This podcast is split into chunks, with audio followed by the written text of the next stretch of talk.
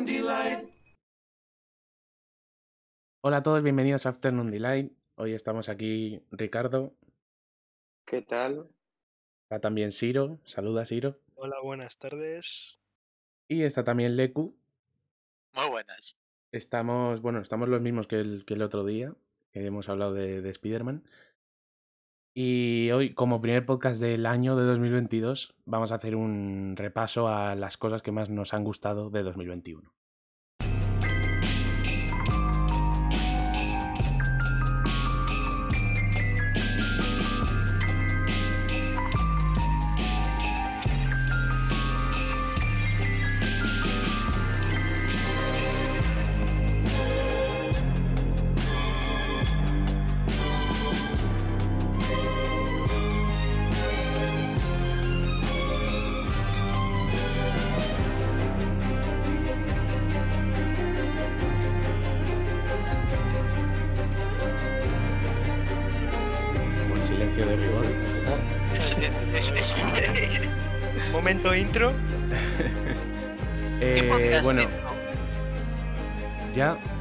No lo, no lo había pensado. Porque claro, es que es para todo un año este. Este es jodido.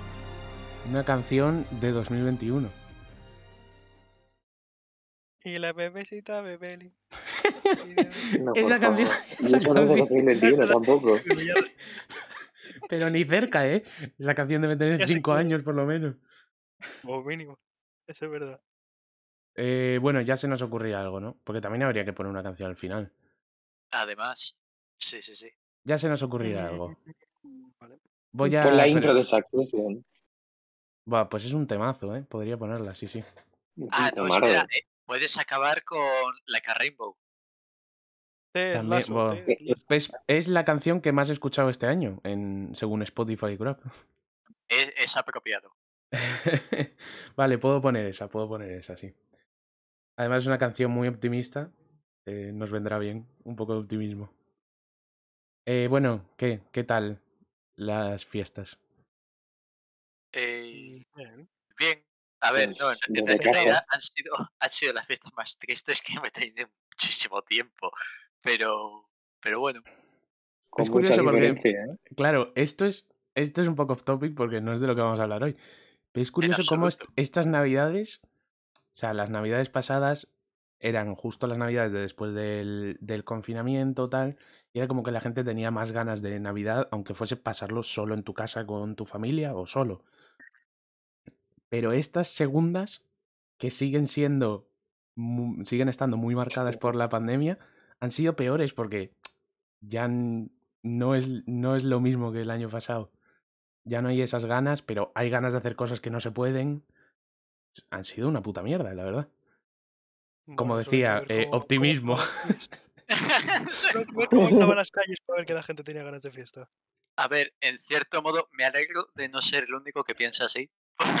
Porque Sí, no. pensaba que iba a ser eh, la, la nube negra sobre, sobre esto, pero bueno. No estás solo, no estás solo, ¿no? Eh, pero bueno, hemos visto eh, películas, series y videojuegos que están guapos, ¿no? Sí, sí. Sí, Muy guapo. eso desde luego.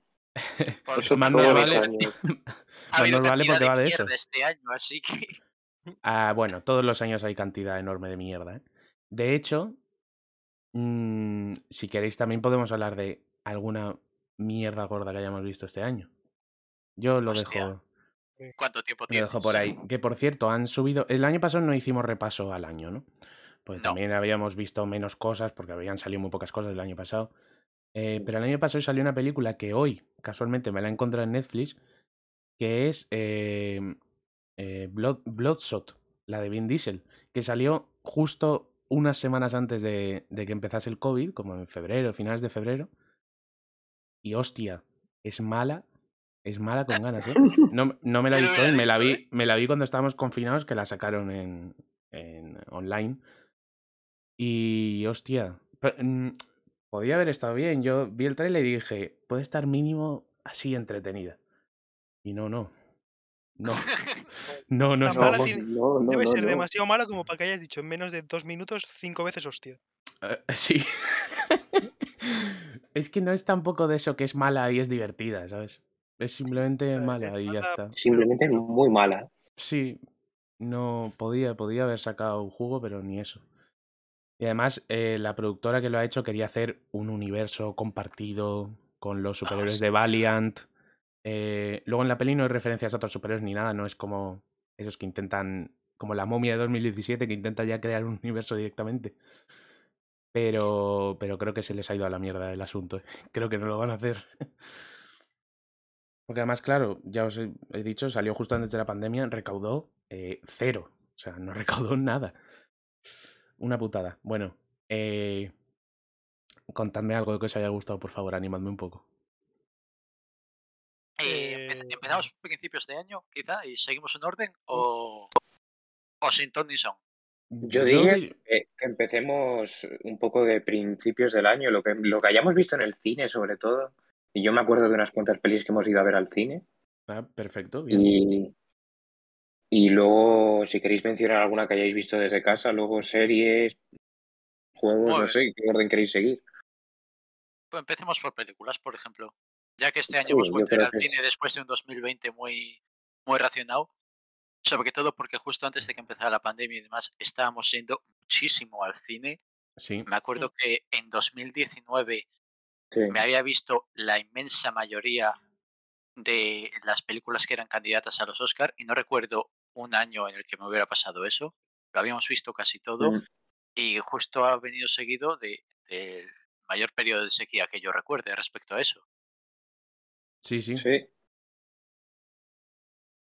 Mm, Yo diría que la primera película que vi este año en cines y fue Nomadland, que es una película además precisamente de los Oscars del año pasado, que bueno, yo la vi en cine, pero luego la estrenaron en Disney Plus.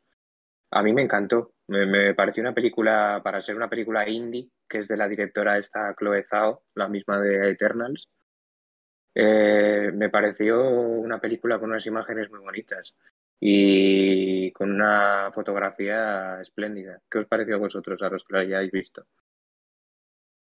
Yo la vi, yo la vi cuando la sacaron en Disney Plus, me esperé porque además la sacaron muy pronto. Sí, La sacaron justo unos días después de los Oscars, o sea que cuando fueron los Oscars yo estaba como, va, tiene que ser buena porque está ganando aquí cositas. Y, mm, y sí, sí, me gustó bastante, o sea, entiendo, no quiero ser el típico que dice, pero entiendo que no es una peli para todo el mundo porque a mucha gente le va a parecer sí, aburrida. Es como la típica peli que, aunque a ti no te parezca aburrida, piensas, seguro que la veo con alguien y me dice, qué puto coñazo. Eh, pero, pero es una peli muy buena. Visualmente es genial. A mí me encanta cómo dirige Chloe Zhao, porque le gusta mucho eh, hacer, no usar escenarios, usar em, paisajes reales en una hora del día específica. Y, jo, la peli es Mm. preciosa de ver. Y todo eso de la, esa América profunda que enseña y eso está muy guay. Sí, además eh, recorre muchísimos estados de una manera, además, es una metáfora muy bonita de, bueno, no sé si bonita o muy triste de lo que es la, la vida, la vida, la vida americana, la vida del trabajador medio americano, porque es una mujer que, que, como mucha gente en Estados Unidos, te lo dicen al principio de la película, mm, son nómadas auténticos, viven eh, buscando trabajos de estado, del estado a estado del país, recorriéndose el país entero en caravanas, porque no consiguen encontrar trabajo. En concreto, esta mujer trabajaba en un, en una sucursal, en un almacén de Amazon. Y Sí, al, principio de la película. y- Que Amazon le dejó, le dejó usar el almacén, la marca, todo el material, que lo comentaron en el propio discurso de, de los Oscar que hizo. Mm. eh, ay, ¿Cómo se llama la actriz? Que ahora no me acuerdo. Em, Sí, ah, em, no me sale el nombre, es la de Fargo, la, la prota de Fargo. sí, sí, es, es la mujer de los de uno de los Cohen, que Ah, tiene ¿es- tres es la mujer de uno de Frances los Coen? McDormand. Esa, Sí. sí. Em, sale en el propio sí. discurso agradeció a, a Amazon por dejarles, por dejarles todo el material, siendo que no es una película ni que deje mal a Amazon, pero tampoco le deja bien. Tampoco va. Como nos No, han ayudado, les dejamos bien. Para nada. para nada. Ciertamente es una crítica a las grandes corporaciones también. Sí, de hecho yo pensé, cuando dijo lo de gracias a Amazon, pensé, pensé que era una película producida por, por el estudio de Amazon, por Amazon Studios. Pero no, porque luego la sacaron en Disney, era producida por, por lo que antes era Fox y tal. Mm. Sí, me pareció curioso, sí. Luego me suena haber visto que, ah, que fuimos a ver eh, con contra Godzilla, ¿puede ser? Sí, ¿Fue a principios de año? fue pero- a marzo. Marzo, que es- sí. Sí, por esa fecha debió ser. Esa, eh, fuimos, todos los que estamos aquí ahora a verla. Fuimos Sí, to- todos esa fuimos todos, sí. y, además fuimos extra porque estaba Víctor y no sé Y si estaba estaba Guille también. Javi también vino, sí. Sí, a esa yo creo que fuimos todos. Yo creo que no fui. 28 de marzo fue cuando fuimos a verla. Ah, bueno, ya, ya más entregado el año, vale. sí, vale. ya. Sí. Pero Eh, sí, la- Godzilla- Bueno, ¿qué queréis decir sobre la peli? ay, me pareció una mierda. O sea, a ver, Una, eh, mier- eh, u- una mierda entretenida. recompensó mi fe en que iba a ir a ver eh, a peleas de bichos gigantes y eso lo tuve. Pero joder, es con diferencia la peor del Monsterverse. Y, y, y eso que King of the Monsters fue bastante mala en lo que a argumento se refiere. ¿eh? Sí, Para, para mí, King of the Monster es la mejor de, de todas. Del, del, del Monsterverse este. discreto por, por mucho, la, ¿eh? por la parte de los monstruos, pero es que la parte humana Sí. de esa peli es infumable. Es que a mí no me parece tan infumable. No sé, me he tragado esa peli muchas veces. Pero el. Sin- a ver, creo que la mejor. Of the Monster es la que más de me divierte. Creo que la mejor es con Skull Island. Sí, Sí, sí. Sí. sin ninguna duda. Es que con Puede Skull que Island. tenga que me- ver con el hecho de que Tom Hiddleston es el protagonista. jo, es que el cast que tiene esa película son Tom Hiddleston, eh. Samuel L. Jackson, Samuel Brie L. Jackson. Larson. Es una barbaridad el cast que tiene la película. Y, y, y encima de divertida y no decepcionar con el tema monstruos, es que el guion mola todo lo de Vietnam, o sea, que vienen de Vietnam. Mm, Eh, John C. Reilly se me ha olvidado nombrarle en el cast. Un Con lo que me- me siempre encanta. trae Vietnam una buena banda sonora. Sí, Tal cual. y tanto, y tanto. Buenos, buenos helicópteros y buena banda sonora. Y el director de Kong Skull Island, que es un, es un fricazo de, de, de pelis de este rollo, de videojuegos y tal, creo que es el que va a dirigir la peli de Metal Gear Solid que están preparando, con Oscar Isaac de protagonista. aterrado estoy, aterrado. Joder, como para no. A ver, de momento Claro, la peli, bien. la peli va para largo porque como que la están retrasando, retrasando, o sea que no sé si ya este año empezarán por lo menos a grabar algo. Pero yo me lo que me gusta de esa película es que hayan cogido director a este porque el tío es un fricazo y cuando habla de lo que hace se nota que le gusta mucho y eso me gusta. Prefiero eso que cojan un director cualquiera y le encarguen el proyecto y ya está. Sí, casi como lo que han hecho con la de Welcome to Raccoon City, que aunque ha sido una tremenda mierda, Hostia.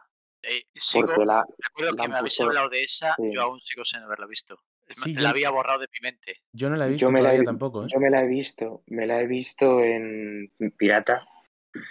En- Además, A ver, Ricardo, eso no podemos decirlo por aquí, coño. Eh, Pirata, eh, Pirata es una plataforma para comprar películas que Ricardo usa mucho. Eso es. Co- Corsario App. Bueno, la he visto, es una tremenda mierda, no nos vamos a engañar. Podían, a ver, teniendo lo que el casting que puedes, pudiendo hacer el casting que tú quieras, con los actores que quieras, porque en realidad tú vas a, a un, un estudio de Hollywood, porque al final es una película, no me, no me recuerdo si era de Warner Bros. Es decir, pueden hacer el casting que les salga de los cojones y han hecho el peor casting que he visto yo en mi vida para una película de un videojuego. Es que no tiene nada, ningún personaje se parece lo más mínimo. Como mucho, Claire Redfield es el único personaje mínimamente parecido. Que ya me dirás, Es- o sea, es, es una sí. rubia, Claire, no tiene nada más, es una rubia con una chaqueta roja, ¿no? O Sí. sea, es jodido hacerlo mal. ¿Cuentas Y- Uncharted en, en eso del caso o no? Porque todavía no. No porque a- últimamente estoy pensándolo bien y creo que le va a dar una oportunidad a la película de Uncharted. Wow, wow, Oh, wow, wow, wow. oh, Pero, mira, pero ¿de mira. dónde viene esto? Propósito de año nuevo. Sí, creo que le voy a dar una oportunidad. No, por- no creo que me vaya a gustar lo más mínimo la película, pero bueno, será Eh, una película como más, como otras, entretenida. Estaría bien comentar un poco, después de que hayamos hablado de cosas de 2021, también alguna cosa tocha que esperemos para 2022. Eh, Un- Uncharted Sí, cuando se tengo- estrena. Se vienen cositas.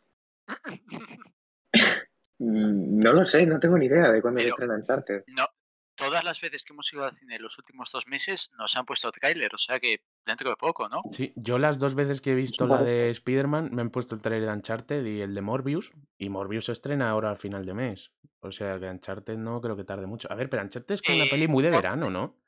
11 Muy de de 11 de febrero, pone aquí. febrero. Sí. Me parece una fecha rarísima para estrenar una peli como Uncharted. Uncharted es ¿Será que peli no de mayo? Mayo o ya eh, verano. Me hace raro febrero. Pero bueno, No sé, a ver qué tal ¿será que no co- no- ¿Será que no compite contra nada particularmente tocho, no? Pues no, no creo. En Pregunto, febrero no- porque. No. Yo creo que no compite contra nada gordo. A ver, supongo que tendrá suerte. Bueno, Sony le ha ido muy bien este año en taquilla. Así que. no te digo. Eh, pero bueno, también, vamos a hablar de pelis de Sony más adelante. Yo seguro que alguna sale. Mm, Mm. Se me ocurre una en concreto que va a salir. A ver, Eh, ilumínanos. ¿Cuál es? Una o dos. No, eh, yo estaba pensando. con la mierda. no, yo estaba pensando No Time to Die. Bueno, También, por también ejemplo, peli de por Sony, pero ejemplo. nos, nos adelantamos mucho con No Time to Die. Sí, ¿no? sí, nos hemos adelantado un montón. Eh, jo, es que la verdad me has matado un poco con lo de que Godzilla ha sido en este año. La verdad es que lo hacía, pero, pero hace un lustro. Es que además sea, Godzilla la ha sido, hostia. para nosotros, Sí. para nuestro grupo de amigos, ha sido el regreso al cine. Eh, Sí, ha sido sí, el, sí, sí. Sí, "Buah, por fin vamos a ir al cine, ¿no? el Y, regreso mm, multitudinario. Sí, yo, bueno, yo la, la primera vez que fui al cine después de la pandemia fue en 2020. Fue el, el día de Navidad, el día después de Navidad, fui a ver Wonder Woman 2 al cine, que era el regreso a las salas. Ya lo, ya lo siento, tío. no, me gustó, me gustó bastante, la verdad. También porque tenía unas ganas de ir al cine locas, era como buah, volver al cine. Y, mm, y, y la verdad es que el regreso real de las salas de cine fue Godzilla vs. Kong. Realmente es una, es una película que ha salvado, ha salvado el cine. es mucho decir eso, ¿eh? No, pero, joder, eh, Godzilla vs. Kong, cuando la gente vio la película, en plan, los trailers y eso, decían, buah. mm, a ver, es que Godzilla tiene una cosa extraña, que sobre todo King of the Monsters, yo cuando lo noté de verdad, las pelis de monstruos gigantes, como que tú dices, buah, ¿a quién no le gustan las pelis de monstruos gigantes? Pero es un. Tiene un público objetivo un poco extraño, porque no es para niños, pero tampoco es para gente muy adulta que, que dice, nah, monstruos pegándose, sin más. Entonces tiene ahí un punto intermedio que somos nosotros, los putos frikis, que vamos ahí a ver estas pelis. Y es verdad que Godzilla vs. Kong, en medio de una pandemia y saliendo a la vez en HBO Max, o sea que el primer día ya está en buena calidad en internet, Sí. hizo números bastante buenos para, para ese contexto. Bueno, las megaproducciones así al final suelen atraer bastante público. Aunque ni siquiera sea el público objetivo. Pero Sí. fue una época que coincidió, como has dicho, con, con todo esto de que reabrían los cines de nuevo, todo el rollo este, y yo creo que le vino bastante bien. Pero en realidad la que, la que hizo esto de la reapertura de los cines y todo fue Tenet en su momento, que me acuerdo que fue la que vendieron, pero ya mucho, mucho, mucho más atrás, la que vendieron como la película que Sí, por la que había que pero- volver al... Sí, pero porque los, los americanos han llevado otra timeline completamente distinta respecto a, a la gente civilizada en lo de la pandemia. Sí. No se han cerrado Eh. hasta mucho después y luego se han cerrado mal. Porque Tenet la vimos mientras. Tenet la vimos después de que yo acabara una, una práctica de fluidos. O sea que hace un año más o menos que la vimos. Y la vimos tarde Hace- nosotros. Hace, un- hace un poco Sí. más de un año, yo creo, porque la vimos en 2020. O sea, debió ser Sí. noviembre. No, sí, sí, la, la- la vimos sobre. Pues sí, quizá por ahí. Sí, sí, Sí, sí. sí, pero eso, Tenet se estrenó en salas de cine en verano, ¿no? Como en agosto. Sí, como en agosto, por ahí, finales de Mm. verano, sí. Más sí, fue el regreso, pero por ejemplo en España no. En España no fue prácticamente nadie a verla al No. cine, pero porque todavía no estaban las cosas para ir al cine. Y lo mismo con Wonder Woman 2, que era como el regreso a los cines de todos los que hubo. ¿A que eh, han sacado una, segunda parte de esa mierda? Joder. Siro. El, a finales de año pasado la sacaron, pero es verdad que no la vio casi nadie y en España tam- muy poca gente la vio, porque en España realmente los cines no volvieron hasta, cronológicamente yo creo que la siguiente que fuimos a ver en cines que fue eh, Fast and Furious 9. En serio, Fast- eso fue en mitad del verano. No, Bueno, no, claro, fuimos a ver antes, fuimos a ver antes eh, a Quiet Place 2, yo creo, ¿no? sí, Yo, yo creo, creo que que es sí. anterior. Pero bueno, a Quiet Y- Place 2 mm, no nos gustó tanto como para No, eh, no, comentarla no, no, mucho. para nada. Y eso que, joder, y que tiene reparto de la hostia. Pero, uf, jodido. ¿A Quiet Además- Place 2 la hemos visto este año? Sí, Sí. Sí, Uf. yo creo que fue la que vimos después de Godzilla. Eh, sí, sí, yo creo que salió que ser, por ahí. porque no recuerdo mucho más en- entre eso y, y Fast and Furious. Y la verdad es que, jodido. Ni de cerca tan buena como la primera. No. Y en cierto modo hace mucho en contra de lo que, de lo que hacía la primera. Eh, la verdad es que me gustó, me gustó poco. Y es que es, es una de esas películas que justo junto a Fast and Furious 9 llevamos esperando para verla la hostia. Pero muchísimo tiempo. Sí, la verdad es que la primera Sí. nos gustó mucho y teníamos ganas de una segunda. Aunque sí que es verdad que desde que vimos la primera dijimos, van a hacer una 2, ¿por qué? O sea, como que no tiene mucho sentido hacer una 2. Sí, No. Pero aún así había ciertas ganas y, y fue algo decepcionante, la verdad. Sí, precisamente porque corta mucho con la idea del, del terror que tenía la primera, del terror que generaba la primera, y se Sí. convertía más en una película de acción. Sí, Y sí. ya las películas de acción, las películas de terror más centradas en la acción, a mí por lo menos ya me tienen un poco cansado. lo que me, me mató la peli para mí es como había personajes que no eran particularmente inteligentes en la primera, no, en la segunda todos son subnormales. Todos tienen una grave deficiencia mental en la segunda. Y es que, joder, había cada. Hay, hay cada. Cada decisión estúpida para forzar una, nueve páginas más de guion, para forzar situaciones más ridículas, que es que es. ¡Buah! ¡Qué horror, qué horror! Nadie más quiere más, de la, más me acuerdo. El puto nadie niño. quiere el puto- recordar lo de la balsa. Hostia. Eh, sí, El, el bicho llegando a la balsa. Hostia.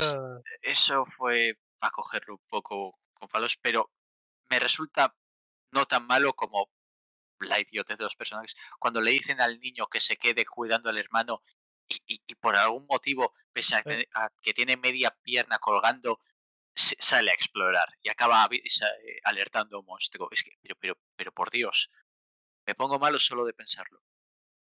Es un poco. O sea, igual es la sensación, la sensación que me dio a mí, pero parece como un poco un guion hecho a cachos. Como que querían tener acción en el pueblo y querían hacer lo anterior y necesitaban un nexo de conexión. O querían que el niño explorase para descubrir una cosa sobre el personaje de Cillian Murphy.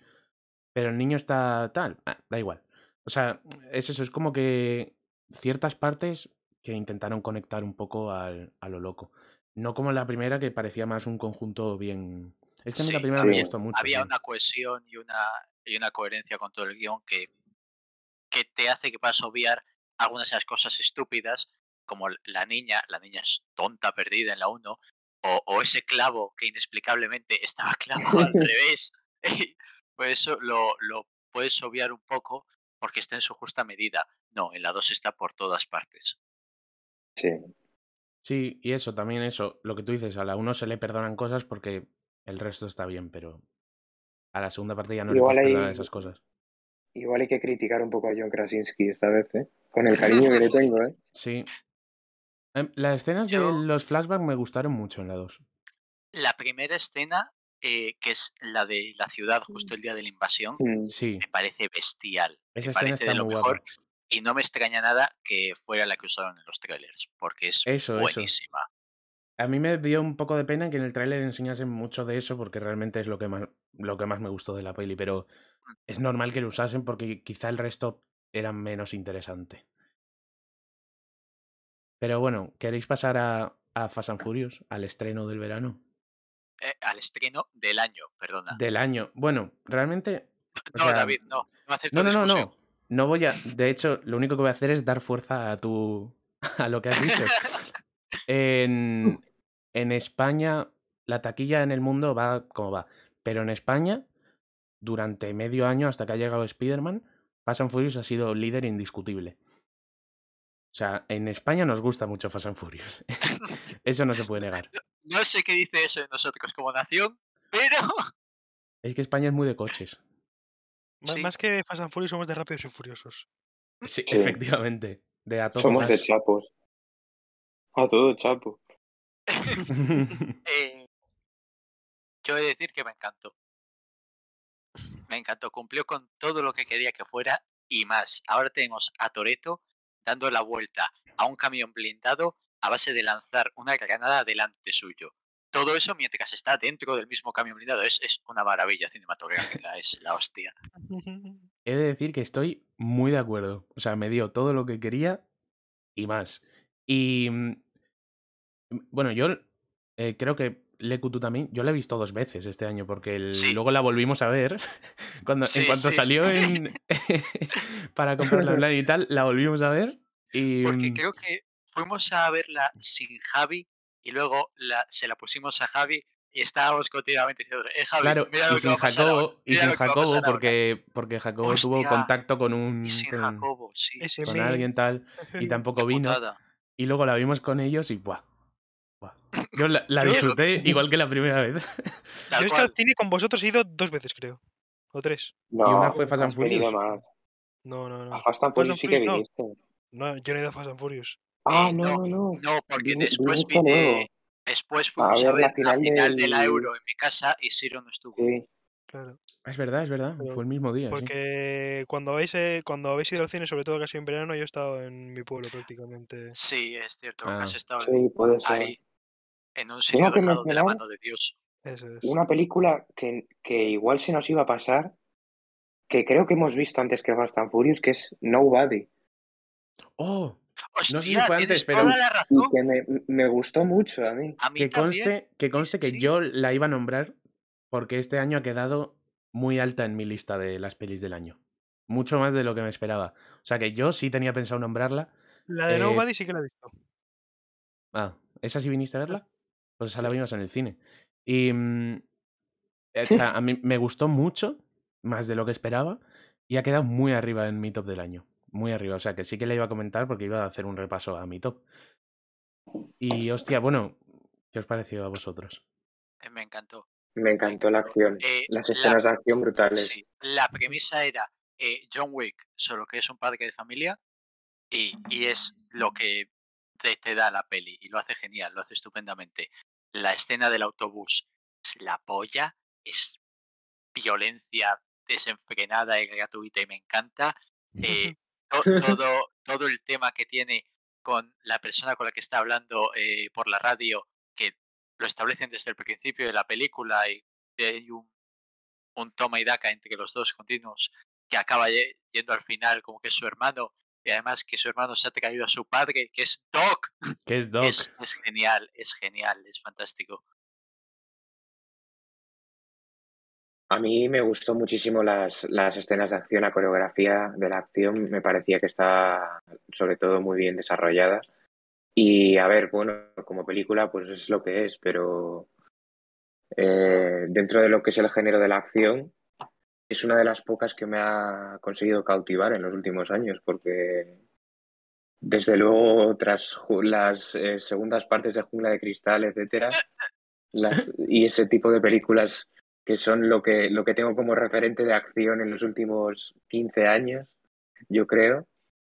Esta me, me ha conseguido capturar, sí, me, me gustó mucho, me gustó mucho, la verdad. Eh, me, además de eso, me, me hizo muchísima gracia el, el malo, el ruso, aquel. Sí. Sí, Eh, ¿Alguno de vosotros ha visto MacMafia? No.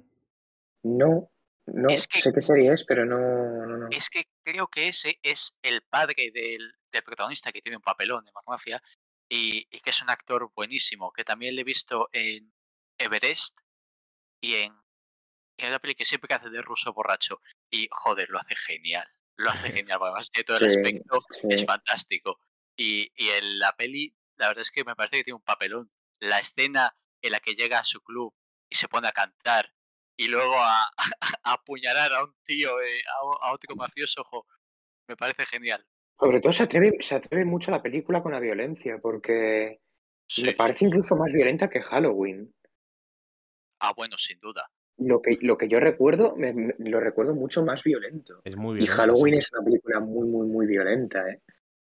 Pero yo creo que es la película más violenta que he visto este año. Mm, No, yo creo que esa se la va a llevar eh, la ira del hombre. Sí. eh, mm, Bueno, creo que no se llama así. En, en España se llama Sí, güey, Desatando la eh, sí. ira o algo así. Growth of Man. Despertando la ¿no? furia. Eso, Ah, eso. eso es, eso es, sí, sí, sí, despertando la de- o furia. despierta la furia. La ira del hombre mola mucho más. Mm, Supongo que no la han llamado más. así porque habrá ya una peli que se llame así. Si no, no entiendo. Mm. Eh, porque eh, si bien esta peli es muy violenta, hay mucha parte de esa violencia que es casi rozando en, no en lo cómico, pero sí en lo más de, de acción. Sin embargo, la Sí, otra más es violencia sí. mucho, mucho más seca, mucho La más... violencia de of eh, Man es cruda. Es Sí. Más. Sí, y esta es más exagerada de Más acción. cómica, sí. sí. clavado, Intenta ser más clavado, cómica. Sí, señor. Sí, señor. El, yo, la de Nobody, bueno, apar- me ha encantado. em, a ver, es, es innegable que John Wick ha influido mucho en la acción de los últimos. ¿Cuántos años Mm. tiene John Wick? ¿Seis? ¿Algo más? Yo iba a decir cinco, pero sí, por ahí. Yo creo que es Sí. de 2015 o algo así. Em, yo, o sea, de todas las cosas que son John Wick, pero diría que esta es la que más me mola. Sí, Incluso diría sí, sí. que me mola más que las de John Wick, porque a mí las de John Wick tampoco me, me gustan mucho, pero tampoco me flipan como me ha flipado esta. Quizá porque ahora se ha puesto muy de moda el héroe, mm, que es una cosa que a mí me, me gusta mucho en las películas, el héroe mayor, el héroe que es un hombre ya eh, cascado, mm, ya tiene sus años, y es una cosa curiosa porque hace años el héroe tenía que ser joven, eh, guapísimo, eh, Tom Cruise y tal. Ahora Tom Cruise tiene 50 Ahora años y está es protagonizando. Claro, está protagonizando Misión Imposible con 50 tacos. Eh, tienes a los, los héroes de acción de los 80 y los 90 protagonizado películas como personas mayores. Y eso está guapo. Y, y a mí esta me ha, me ha molado mucho porque o sea, ahora todas las, o sea, muchas pelis de acción tienen que ser John Wick, pero es una mujer. John Wick, pero es un tío ciego. Pues hay como muchas, hay como muchas de estas. Yo creo que Nobody es la que Mm. más me ha molado. Y este año, curiosamente, he visto John Wick pero mujer y John Wick pero ciego. O sea que me las he Ah, visto. que no era broma. ¿Cuál es y John John Wick, pero ciego? Eh, no respires dos. Se ha convertido en John Wick el tío Sí, ciego. cierto. ¿Han- cierto. ¿Hicieron una dos en No Respires? La han sacado este año y, Sí. y en vez de. Porque el ciego en la 1 era el, el malo, era el El- antagonista. El, malo o el... Sí, sí. Pues en esta le convierte en una especie de John Wick que cuida de una niña y eso. Es, el tío se convierte en John Wick en el, en el plan de que puede hacer lo que le dé la gana. A ver, ya era un poco en la primera, porque era como. Ah. Es ciego, pero el tío es un, un militar, un estratega de la hostia, tiene un montón de recursos. Sí, pero pero, en esta- un tono muy distinto la, la primera como Sí. para encajarle dentro de John Wick. Claro, pero en esta segunda le meten más como el héroe, entre muchas comillas, y parece más ese estilo de John Wick. Y luego eh, Atómica, Atomic Blonde, también me la he visto hace, hace realmente poco y está muy bien, pero no me gustó tanto como Nobody. ¿Estás seguro que no estás hablando de Daredevil? No, Da- Daredevil... eh, Daredevil está genial también, ¿eh? ¿Habéis Pero no visto que la película esta de mm, Una mujer maravillosa, o no sé cómo es esa Una joven película? no sé se prometedora. Una joven prometedora, esa. Sí. Esa película también tiene, tiene un, un poco ese aire, ¿no creéis? Es un- tiene el. En el aspecto de John Wick tiene lo de la venganza. Pero no tanto el. Pero no tiene acción. No tiene tanta No. acción como una peli de este estilo. No, pero bueno, por mencionarla, que además la, eh, la peli es muy buena, o sea, yo la recomiendo mucho esa película. una muy buena película, sí. me gusta mucho. Muy eh, entretenida. la protagonista está genial. em, Es la chica de. Ahora no me acuerdo del nombre. Es la chica de Drive, la que sale en. Sí, Carey Mulligan, Carey Mulligan. Que sale en El Gran Gatsby, en alguna película así conocida y ya. Sí, es verdad. sí, Ah, sí. vale, ya, ya sé cuál decís. Sí, sí, sí. Y, y aquí en el papel de la protagonista está brutal. Y luego, todos los hombres de la película me parece que están muy bien casteados. Sale el actor que hacía de McLovin. Sale. Bueno, el, el- la persona que más sale en la película, aparte de, de esta chica, es el eh, Bob Burham, el cómico, que a mí es un cómico que me encanta. Y en esta peli lo hace genial. Eh, sale un montón de gente que, que me gusta mucho. Y ganó, ganó algo en los Oscars la película, ¿no? Mm, ahora no recuerdo el qué. Mejor Sí, guion no- original puede ser. Puede ser. Desde luego, mejor actriz y película no, porque eso creo que se lo llevó Nomadland. Nomadland, sí. No sé si Mejor otra actriz. cosa, igual sí. Mejor actriz porque estaba eh, Frances McDormand, pero si no, yo se lo hubiese dado a, a esta Carey Bueno, Mulligan. es, es que es, es muy discutible lo de Frances McDormand, porque la verdad es que gana siempre. Siempre, Sí, pero me siempre refiero, que eh, aparece, gana. Aunque no me, no me gustó más que, que Carey Mulligan, Sí. pero es como que en mi cabeza sabía que iba a ganar ella, porque al final los Oscars muchas veces puedes intuir quién va a ganar simplemente viendo los nominados, no por quién lo haya Sí. hecho mejor. Que, que no lo hizo mal Frances McDormand, ¿eh? Tampoco. No, no, no, no, no, no, no. Lo Pero hace muy bien, sí. bueno, Que es su tercer venir. Oscar ¿eh? este, ¿no? El tercero será. Sí, tres. Hostia. Fargo, Fargo y tres anuncios a las afueras. Yo creo que son los otros dos. Sí, Fargo, tres anuncios a las afueras y esta, y Nomadland. Hmm. Bueno, que en tres, en tres anuncios a las afueras está increíble. Joder, la he visto este año, no la había visto Fargo. y me ha flipado la película. Me ha gustado muchísimo. Buenísimo.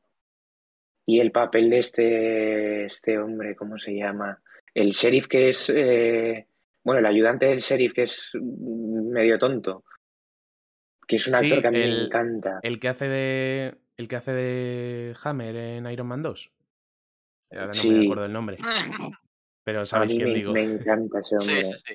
Es un actor que a mí me flipa y, y, en, y en la de Tres anuncios a las afueras está brutal. Bueno, que era el que hacía de George Bush en la de Adam McKay Sí, en Vice. en la de Vice, juego. Es que tiene papelones ese hombre, ¿eh? Y es muy buen actor. Eh, se me olvida Bueno, un poco po- de qué estábamos hablando, la verdad. Eh, pues habíamos empezado con Fast and Furious, Sí, luego que ha recibido aclamo universal, hemos pasado después a Nobody, A Nobody, es hemos verdad, sí. hecho una pequeña mención de Wrath of Man y... Yo hablaría un poco más de Wrath of Man, porque Me he, dejado, me he dejado atrás, antes de seguir con Wrath of Man, me he dejado atrás cuando hemos hablado de Fast and Furious, que esta película, em, en concreto, o sea, es que es la 9 ya. A ver, llevamos ya 10 películas de Fast and Furious con esta. Yo la, mm, la, la puse muy arriba en mi top de películas de Fast and Furious. Creo que las únicas que me han gustado más que esta son la 7, que es mi favorita, y la la siete 5. con facilidad. Y la ¿Y 5 no la 2, también. David? No, la 2 es la peor de todas. Pero la 9, ojo, o sea, me ha gustado mucho y además recoge mucho de todo lo anterior de la saga. O sea, es que posiblemente Fast and Furious, de esto habría que hablarlo algún día. Posiblemente Fast and Furious es una de las sagas con mayor mejor. continuidad de la historia. Es una de las sagas que mejor juega con su propia continuidad de la historia. O sea, los malabares que hizo para que Tokyo Drive, que parecía que iba apartada del resto, Hostia, qué bueno. estuviese entre las Sí. 6 y las 7, ese tipo de Y cosas. que luego la vuelta de Han en la 9, qué puta locura. Es que, es que ese tipo de cosas mm, es de... Podríamos hacer un podcast de Fast and Furious un día, ¿eh? No estaría de más. Pues primero espera que me vea todas. Todas, todas. desde luego da para hacerse un podcast de Fast and Furious. De hecho, deberíamos hacer todos igual porque son muchas películas. sí, a ver, a ver qué nos, a ver qué que- nos espera en, en el futuro de la saga, porque ya em, Dwayne Johnson no va a volver para la 10, que se supone que la 10 y la 11 va a ser el final de la, de la saga, pero seguirá haciendo sus spin-off, imagino. Espero. O sea que a ver qué sucede. Porque además la 9 tenía esa postcréditos ahí con, Joder. Con Jason Statham. mm, mm, ya se verá qué pasa. Eh, eh, íbamos a hablar de Wrath of Man, ¿no? Hablando de, hablando Sí. de nuestro calvo A mí favorito. sí. Porque la verdad es que. ¿Cuándo, ¿Cuándo la vimos? ¿Te acuerdas tú? No recuerdo, pero octubre, por ahí. ¿Tan tarde? Septiembre, septiembre igual. Si quieres te No, yo digo creo que el- mucho la fecha ¿eh? exacta. Es que no la vimos cuando salió en cine. Bueno, es que en España salió en cines después de que la viésemos. Porque en España salió en cines muy tarde. Ah, Em, pues no, no recuerdo ahora mismo. Bueno, tú comenta y ya. eh, me encantó. Es, es- y sobre todo, a ver, porque no es para nada lo que, lo que esperaba para ser una peli de, de Edward Wright, pero en absoluto. Y, y la verdad es que me, me encantó. Aunque no Eh, pega Guy para Ritchie, nada Guy Ritchie, Que has joder, dicho Edward Sí. Wright. Sí, sí, sí, sí. eh, pero, pero, porque la última vez que vimos de, de Guy Ritchie, esta. ¿Cómo se llamaba? Eh, The Gentleman. eso es, de Gentleman. Eh, pues me, me recordó mucho a, a, por ejemplo, eh, Snatch. Y, y eso. O sea, a muy su, su estilo. Pero Sí. esta para nada. Es, es muy. Lo que hemos hablado antes, es muy cruda. Es toda una historia jodida. eh, el tío es muy antihéroe. No. Y eso que, bueno, no deja de ser el papel normal de Steham de Steham matando gente. Sí, pero, Pero- el papel normal de Steinheim es de antihéroe, pero no es de antiprotagonista, que es este tío. O sea, este tío parece un tío que tú verías y no podría ser el protagonista de una película. Porque es. mm, no, no gusta, o sea, no te puede gustar porque no hace nada para gustarte y encima hace cosas malas. Tiene ese rollo, pero no es el típico personaje de Statham de tío molón, que hace cosas No malas, es pero crank, ojo, Es no es crank, no es crank. Por suerte o por desgracia, no es crank. Eh, sí, a mí Man me gustó. Quizá eso no es lo que esperaba para nada, porque estamos acostumbrados a un Guy Ritchie muy diferente. Pero, mm, pero yo sí diría que es una buena película y si te gusta la acción, mm, yo la recomendaría. este no es el, el malo, bueno, en realidad hay todo un equipo de malos, pero el, el que ves es el principio de la peli, que es un capullo. ¿No es este el hijo de, de Clint Eastwood? Es verdad, sí, sí, salía en la película. Hostia, se me había olvidado por completo. Puede ser, sí. Scott Eastwood, sí, sí. Que además salió en, en Fast and Furious 8. Sí, es verdad, Sí. era eh, Nobody Junior. Nobody Junior, sí. Eh, a mí es un actor. En Wrath of Man no estaba mal, ¿eh? Pero que me parece que no actúa muy bien. O sea, porque es hijo de Clint Eastwood y le dan papeles, pero yo en la mayoría de cosas que le he visto no me mola mucho. Me parece como un tío muy soso, no. Sale en una de las mejores escenas de la historia de la de las de cualquier película, que es em, eh, joder, Gran Torino, la escena de los negros, ¿Sí? el chaval el tío? blanco ¿Estás de es el hijo de Clint Eastwood, es Hostia, Scott pues eso no lo sabía yo. No tenía ni puta idea. Es Hostia, al que su, que su padre le llama lechoso. Hostia, no tenía ni idea. Bueno, hace muchos años que vi Gran Torino, no, no me acuerdo de eso. Es ese tío. Qué fuerte. Sí, además es que se, pare- se, pare- se parece un huevo al padre. Se Sí, sí, sí, se parece bastante. Yo, es, a ver, Scott Eastwood- Eastwood, mm, eso, yo creo que todavía le tienen que dar un papel en el que se luzca bien. Creo que de momento en lo que Tiene alguna película no- por ahí de romántica, ¿En serio?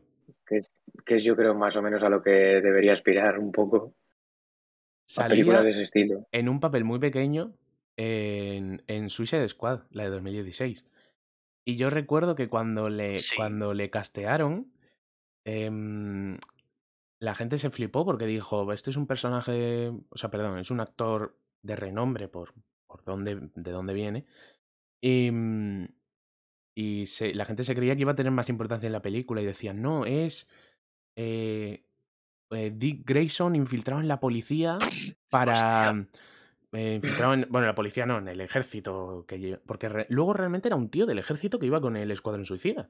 que no hacía nada en la película. Es que yo no me acuerdo que saliese. sale, mm, hace de eso, de militar, es un militar. Tiene un, yo creo que tiene una escena con Killer Croc que le dice, no os entrar nadando por ahí. Y Killer Croc dice, yo sí, y se mete bajo el agua. O sea, es que no hace nada en la película. Eh, Sigo sin entender muy bien por qué cogieron a Scott Eastwood para eso. La gente se flipó muchísimo, empe- empezaron a hacer teorías loquísimas, ¿no? Va a, va a ser el malo de la película. y no, no, no, no. Se quedó en nada su papel como, como la película. Perdón, la nominada al Oscar Suicide Squad, que no lo había dicho. Eh, Gana- eh. ganadora del Oscar, ganadora del Oscar Suicide Squad. Porque hubo una buena temporada en la que Su- Suicide Squad tenía más Oscar que todo el MCU junto. sí, sí. Así que ponte, ponte Bueno, las pilas, Marvel. lo sigue siendo, ¿no? Eh, no, eh, Black Panther no se llevó Oscar. Ah, hostia, es verdad, a Black Panther, sí, sí. Se me había olvidado. Estuvo por ahí, ¿no? Sí, sí, no bueno, se estuvo llevó, nominada a, a to- a todo, pero sí. Se, A todo, se sí. llevó mejor vestuario, por lo menos, y al- alguna cosita de ese estilo.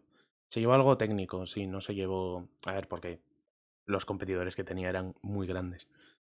Y la peli no es muy buena. Y la peli no es de ganar Oscar, todo sea dicho. Eh, em, bueno, Wrath of Man, desde aquí, yo creo que la recomendamos, ¿no? Muchísimo, sí, sí, sí. Yo creo que sello de recomendado. Eh, lo he mirado y tienes tu razón. Me he flipado yo con lo tarde que la vimos. Tengo apuntada que la vimos en finales de mayo, antes de verano. Hostia. Es que Mm, se me hace, hace muchísimo. no, tenemos una idea del tiempo que no. Que, que que no la que la es. pandemia nos ha jodido, pero bien en ese aspecto, ¿eh? Eh, tengo un poco aquí apuntado cositas que hemos visto en verano, aparte de Fast and Furious 9. Em, vimos, para mí, una de las que ha sido, creo que el, EQ tú la viste conmigo, una de las que ha sido las peores del año, que es Chaos Walking, la de Tom Holland eh, Sí. con, Bueno, con Daisy Riley. ¿Es de este año? La Sí, hemos sí, visto este la- año, pero La es hemos visto este. este año. Sí, sí, no, es de este año, es de este año. Eh, puf, joder, la verdad es que durilla, ¿eh? Dura, du- mm, pero mala. El- o sea, mala, mala. el- Mm, ¿Cómo, eh, ¿Cómo engañaron a Mads Mikkelsen para esto, tío? No me lo explico. No me lo explico. Es que es Tiene flipante que Mads- cambiar, tiene que cambiar de agente, porque esto es Sí, sí. incomprensible. Bueno, ha hecho una película muy buena este año, Mads Mikkelsen. La Otra de ronda. Otra, otra ronda. Que Muy buena.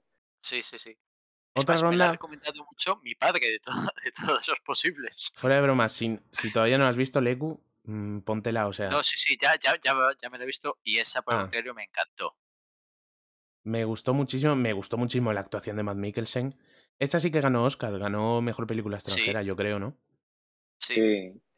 Pues a yo me la vi justo antes de los Oscars para preparármela como diciendo, venga, yo creo que esta va a ganar y me la vi. Y hostia, me flipó. Eh, la actuación de Matt Mikkelsen es brutal. Y, y es que la película, eh, tú le intentas explicar a alguien de qué va la película y te va a decir, ¿qué? qué? O sea, qué puta mierda, ¿no? ¿Qué- ¿Y qué pasa en la película? Y es como complicado de explicar, pero, pero acabas conectando con la película. es- está muy bien. Y, y eso, al final, el final de la película, la última escena, buah. Es que la, mm, la veo y me- se me ponen los pelos de punta todavía. Y va a hacer dentro de poco un año que, que me la vi casi. joder. Sí. Pues sí, otra ronda también, muy recomendada. Ap- Apuntadla junto a of Man. Al contrario que Chaos Walking. que Al contrario, no, mierda. Chaos Walking, la recomendación que hacemos desde aquí es alejarse de esa película. Walking, no pero en la otra dirección.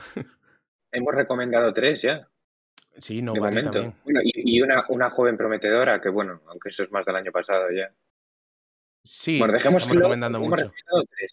Sí. A ver, bueno, porque en cuanto. Bueno, pero según nos acerquemos a finales de año, creo que baja un poco el listón.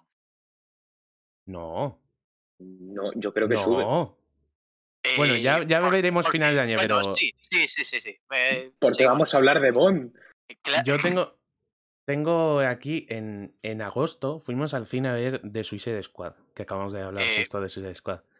Que buenísima. Buenísima. Con, con diferencia, lo mejor del DCU o como se llame, ¿Mm? eh, se come absolutamente a la primera. Total. Eh, Es la primera vez que oigo hablar de. eh, ¿cómo, cómo es? Es que me sale el nombre pero no en español. ¿La ratera? ¿La llaman? Sí, Ratcatcher 2. Ratcatcher. Claro, segunda. Primera vez en mi vida que he oído hablar de este personaje. Tú.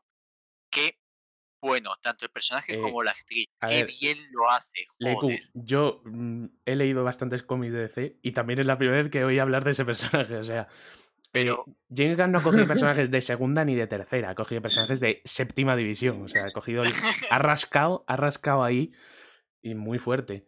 Sí, bueno, es que ninguno de los que sale en la película. eh, Starro, el Starro, la estrella de mar, Starro sí es sí es bastante, bastante importante. Pero el resto de, de personajes ha sido de rascar en el, en el tarro. Bueno, King Shark, perdón. King Shark, King sí, Shark. s- King Shark sí tiene bastante protagonismo en los cómics y tal. Que es de, de lo mejorcito de la película, el, el King Shark. y, mm, a mí me ha encantado. Yo la he puesto en mi top 5 del año. O sea, me ha gustado Eh, muchísimo. No sé si top 5, pero desde luego la mejor peli de superhéroes, todo considerado, la mejor de superhéroes del año para mí. Para mí, sí. Bueno, igual No Way Home, pero ahí, ahí. O sea, mm, me ha gustado mucho. Eh, ya, o sea, ya de primeras, con el planteamiento de James Gunn haciendo una peli de Suicide Squad, yo ya me había flipado, yo ya estaba motivadísimo. Y dije, jo, como me decepcione esta ya, vamos mal. Y no, no me decepcionó para nada. O sea, eh, las risas aseguradísimas. El humor está en su punto. eh, Sí, Además, empieza eh, la, la primera escena. Es Subverted Expectations, pero completamente. No me esperaba nada que fueran a ir por, por este rollo. Eh, me encanta, me encanta. Eh, una cosa importante, no, no reniega de lo, de lo de la anterior película, o sea, técnicamente es una secuela. Aunque no lo Vale, llamasen vale, Suicide. Squad 2 para. porque la gente diría la 1 fue una mierda, no voy a ver esto. Mm. Que aún así se ha comido una mierda en taquilla. O sea, de Suicide Squad 2 ha hecho la mierda máxima. Y mucha gente pone de excusa que se estrenó a la vez en HBO Max, pero no. O sea, muchas otras se han estrenado a la vez en HBO Max y han sido éxito en, en cines. Y es una pena porque esta película está muy bien. Por suerte, mm, Warner no se ha fijado solo en la taquilla y quiere seguir trabajando con James Gunn. De hecho, en dos semanas se estrena eh, la serie del Pacificador en HBO Max. Mm. Que yo le tengo muchas No, ganas. Sí, hay ganas, hay ganas. otro día, sí. Hay ganas porque John Cena como el pacificador es de lo mejor de la película. ¿Que- ¿Queréis comentar algo más de Suicide Squad? No, particularmente. Una gran No, recomendación de lo mejorcito del año. La Y mejor de superhéroes, yo diría. Para la que más sí, me ha gustado a mí, ¿eh? para mí desde luego. Sí.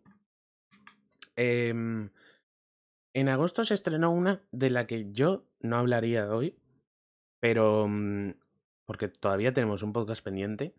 Ya empieza a Es la ser, que yo pienso. ya empieza a ser una coña en el podcast. Pero mm, se estrenó Evangelion 4 y nosotros lo vivimos como un estreno muy importante. Eh, lo fue, Lo, lo fue, fue. lo fue. De hecho, lo vimos el mismo día que fuimos a ver Suicide Squad. Suicide Squad. Eh, Dios. No, Solo eso, Dios. Yo no quiero, no quiero hablar del tema porque No, quiero tampoco, que hagamos un podcast de ello.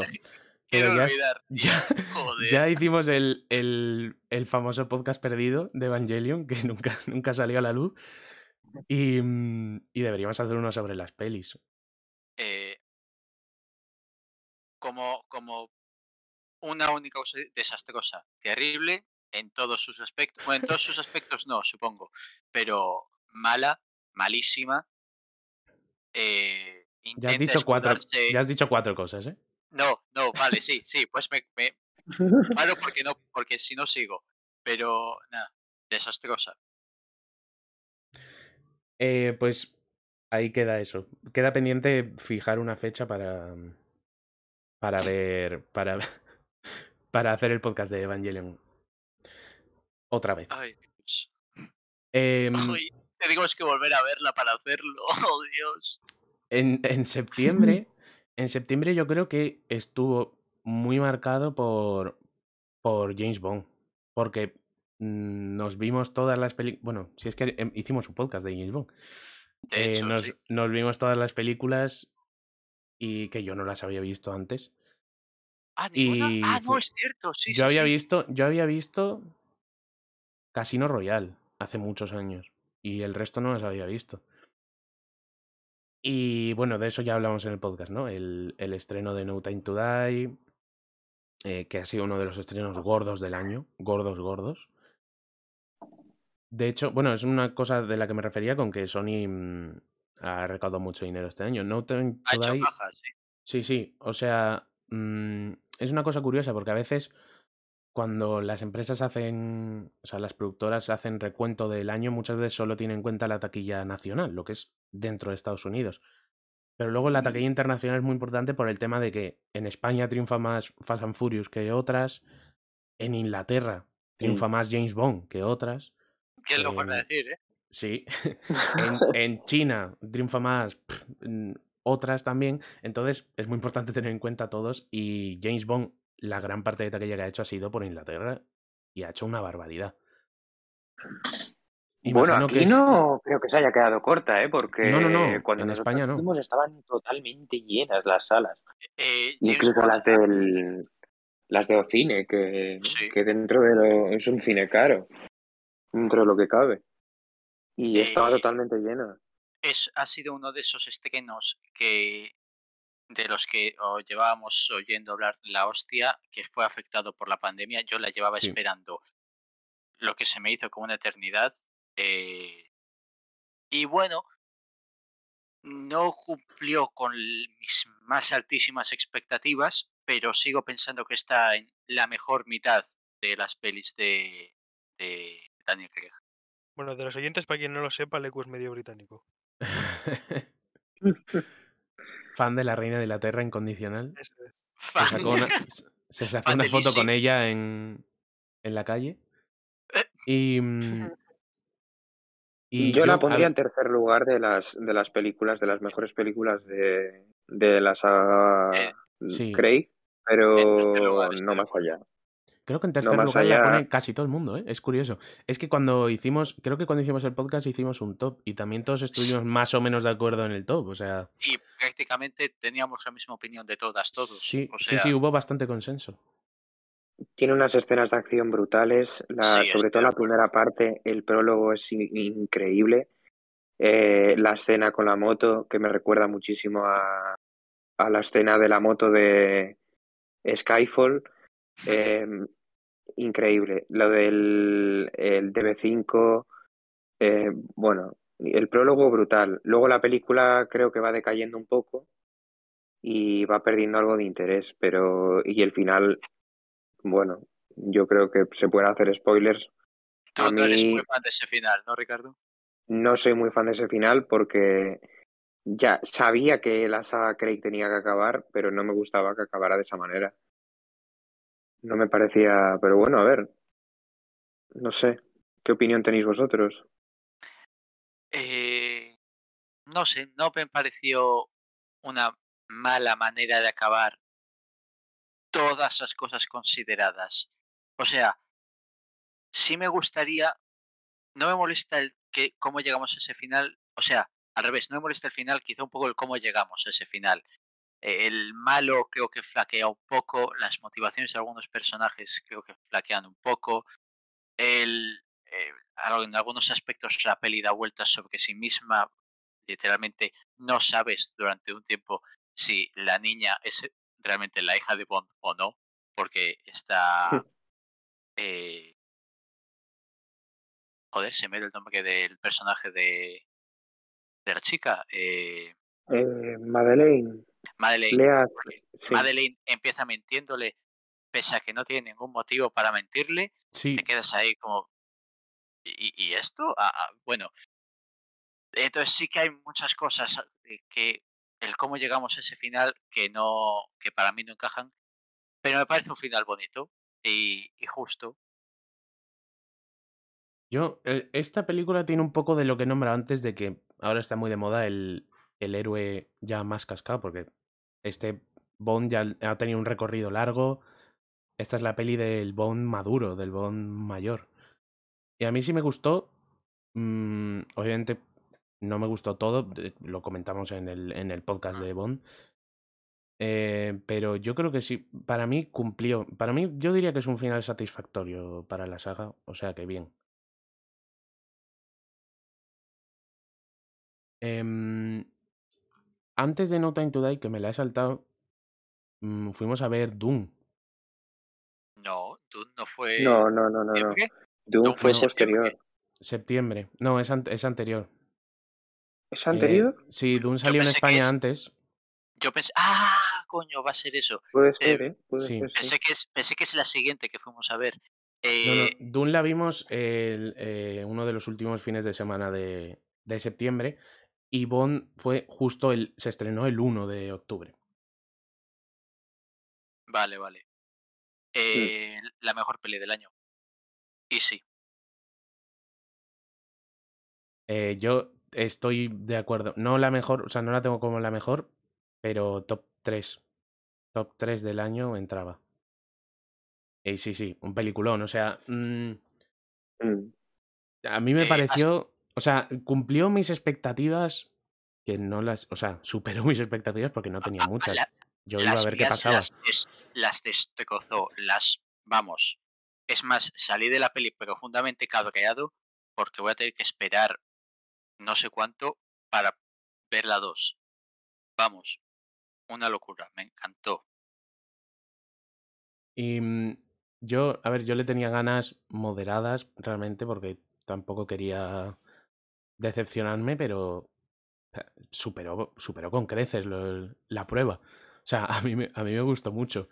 Y es, en- entiendo que hay mucha gente que no le ha gustado porque por lo que he leído por ahí, eh, hay gente que le parece más aburrida, hay gente que le parece una jugada sucia lo de que solo sea la parte 1 de la historia. Sí. Pero sí, se entiende, se entiende porque es, o sea, se entiende el asunto. Luego que el, el director eh, a mí me encanta y mm, me encantan casi todas sus películas. Y yo tenía un poco de miedo por el hecho de que esta no iba a recaudar muy allá eh, porque salía a la vez en plataforma, eh, Ah. sale en una época jodida. El director no es un director de taquillazos porque hizo Blade Runner 2049 y se comió una mierda en, en taquilla. Y ojo, porque ha hecho. Leto. Sí, sí. Además no avisaban en los trailers, ¿eh? De lo de Jared Leto. Te pillaba por sorpresa. Yo, yo insisto en que ahí te equivocas, en que te avisaran. Es verdad que salía un momentín en el tráiler, pero casi ni se veía. Si no ves ese tráiler, te jodes, llegas y te aparece Jared Leto de la nada. Tiene que venir un warning al principio o algo. No, pero el, el yo, Duna al final ha hecho muy bien en taquilla. Van a hacer una parte 2, que es lo importante, porque si hace mal y se cagan y no hacen la 2, esta película queda en la nada. O sea, es, solo media, media parte de la historia. Y me alegro de que haya hecho bien y me alegro de que, de que podamos ver eh, la finalización en, en pantalla. Eventualmente. Sí, a ver, la finalización de, de esto en concreto. Yo, yo creo que si, o sea, en principio se han puesto en marcha ya a hacerla.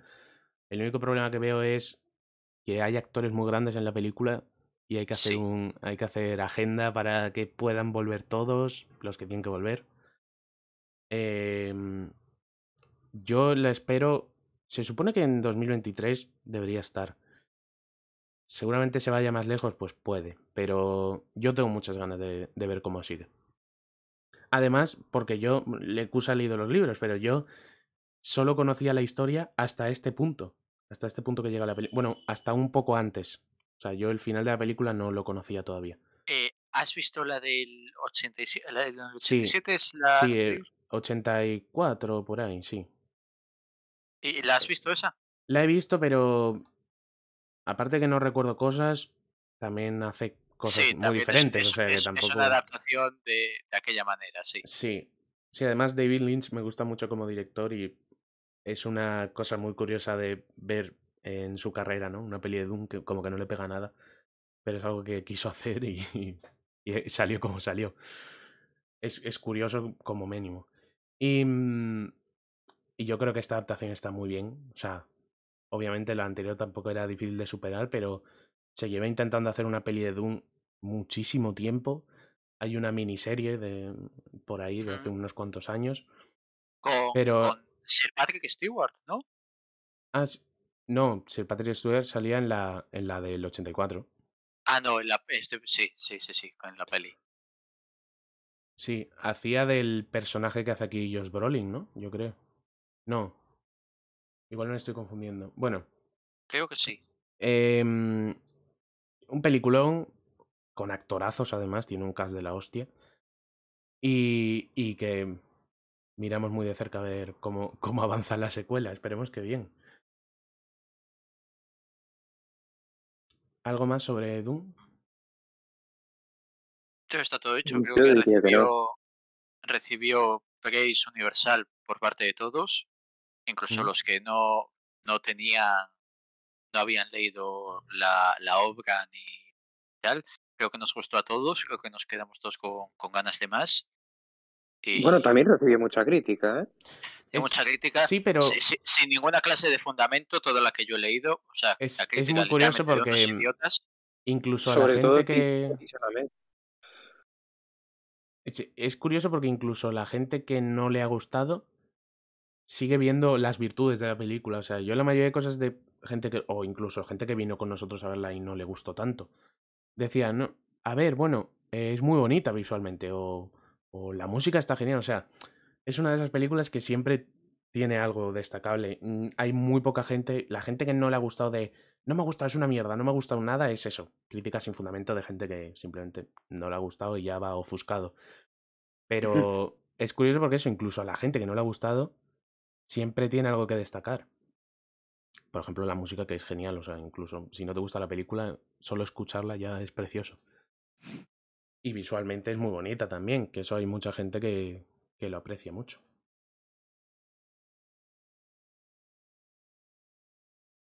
Em, no, si queréis pasamos La a banda sonora era de Hans Zimmer, ¿no? Hans Zimmer, sí. No, Pa' no variar. decepciona nunca Hans Una, Zimmer. una peli de ciencia ficción. Sí, sí, el hombre tiene más trabajo. Está siempre ahí. Y, y me alegro Sí. porque, porque es que cada banda sonora que saca es una maravilla. Eh, creo que ya mm, entramos Ahora en, en Ya octubre. entramos, ya entramos en un periodo del año que es cuando yo creo que ha bajado el listón la cosa. A ver, en octubre vimos la de Halloween Kills, que también hicimos podcast. Ujú.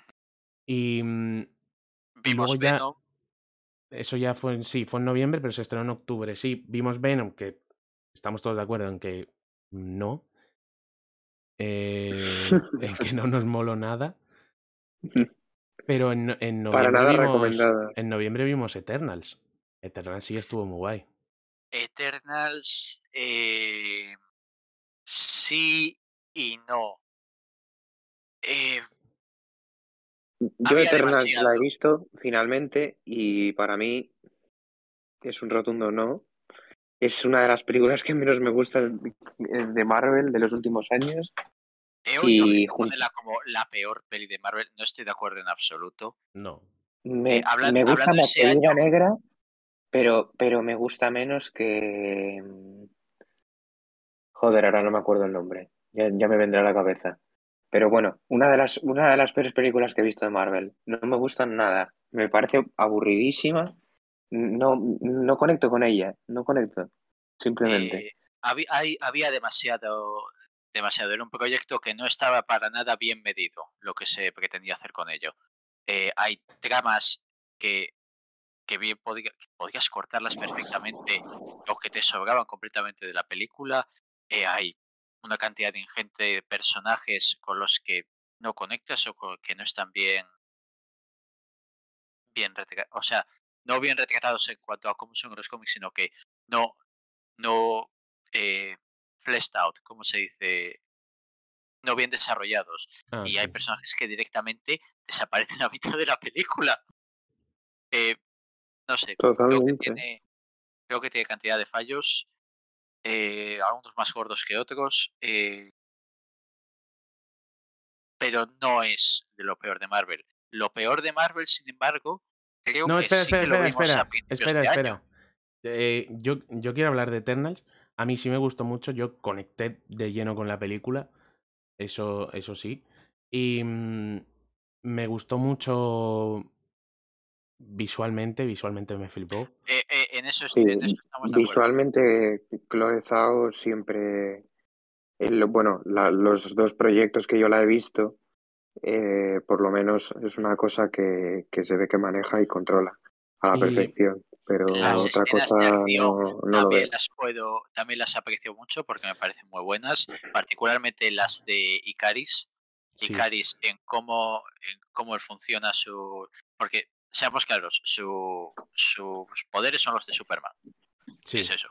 Y me parece que su, su manera de enfrentarse a, a los desviantes. eh, a los desviantes, eh, el cómo lucha contra los otros Eternals cuando llegue el momento, me parece muchísimo más entretenida que cualquier cosa que haya hecho Superman en, en el DCU.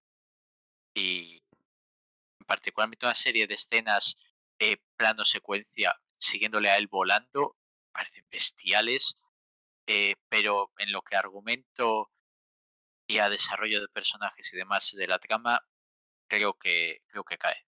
No porque esté mal hecho, sino porque había mucho. Había Yo, mucho que cu- in- incluso mm, viendo sus fallos, a mí me gustó mucho. Y una cosa que me gusta mucho es que es una de esas películas. em, porque muchas veces es complicado hacer eso.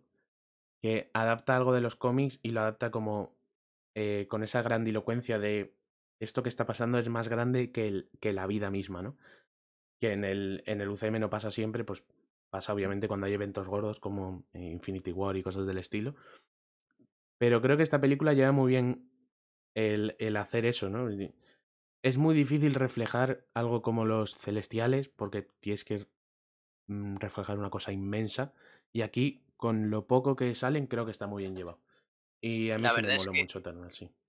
creo que el gran logro de la película para mí es que salí satisfecho de cómo había quedado los celestiales. Solo aparecen dos en la peli Sí, eh, y la verdad es que eso es lo que más me asustaba, el que no fueran, no, porque claro, a- en cuanto nos metemos en esto, la escala de, de cualquier cosa en el MCU cambia completamente. Eh, y estaba asustado de que no fueran capaces de representarlo en su, en su justa medida. Eh, no, lo han logrado. En eso creo que la peli es un éxito. eh, cuando creo que fallan otras cosas. Pero en eso, desde luego, eso está muy bien. Em, ibas a decir la peor. Algo de la peor. Sí, porque creo que la peor, si no me equivoco, la tuvimos que ver a principios de este año, Black Widow, ¿no? Fue a principios de verano. No, fue a principios de verano, sí. De verano, no del año. Joder, no. pues sí que estoy Sí, mal. de verano. Marvel no estrenó nada en cines hasta, hasta verano, claro. Fueron retrasando todo. Vamos, eh, es con facilidad la peor peli que he visto en todo el año. Que es decir mucho, teniendo en cuenta lo que ha habido este año. Y la peor peli del MCU me parece peor que cualquier cosa que haya hecho el DCU.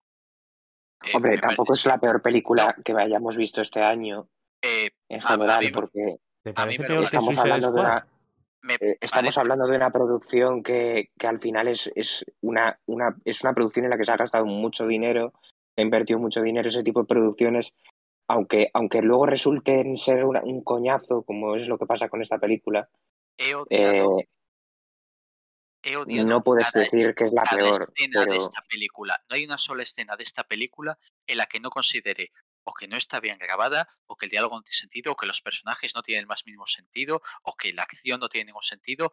Detesto esta película profundamente. sí, no, no, yo también estoy eso- totalmente de acuerdo. Y todo eso, y lo que la eleva a, a la peor peli del año para mí, sin duda, es el absoluto asesinato de lo, del que es el único personaje femenino remotamente interesante que había en el MCU.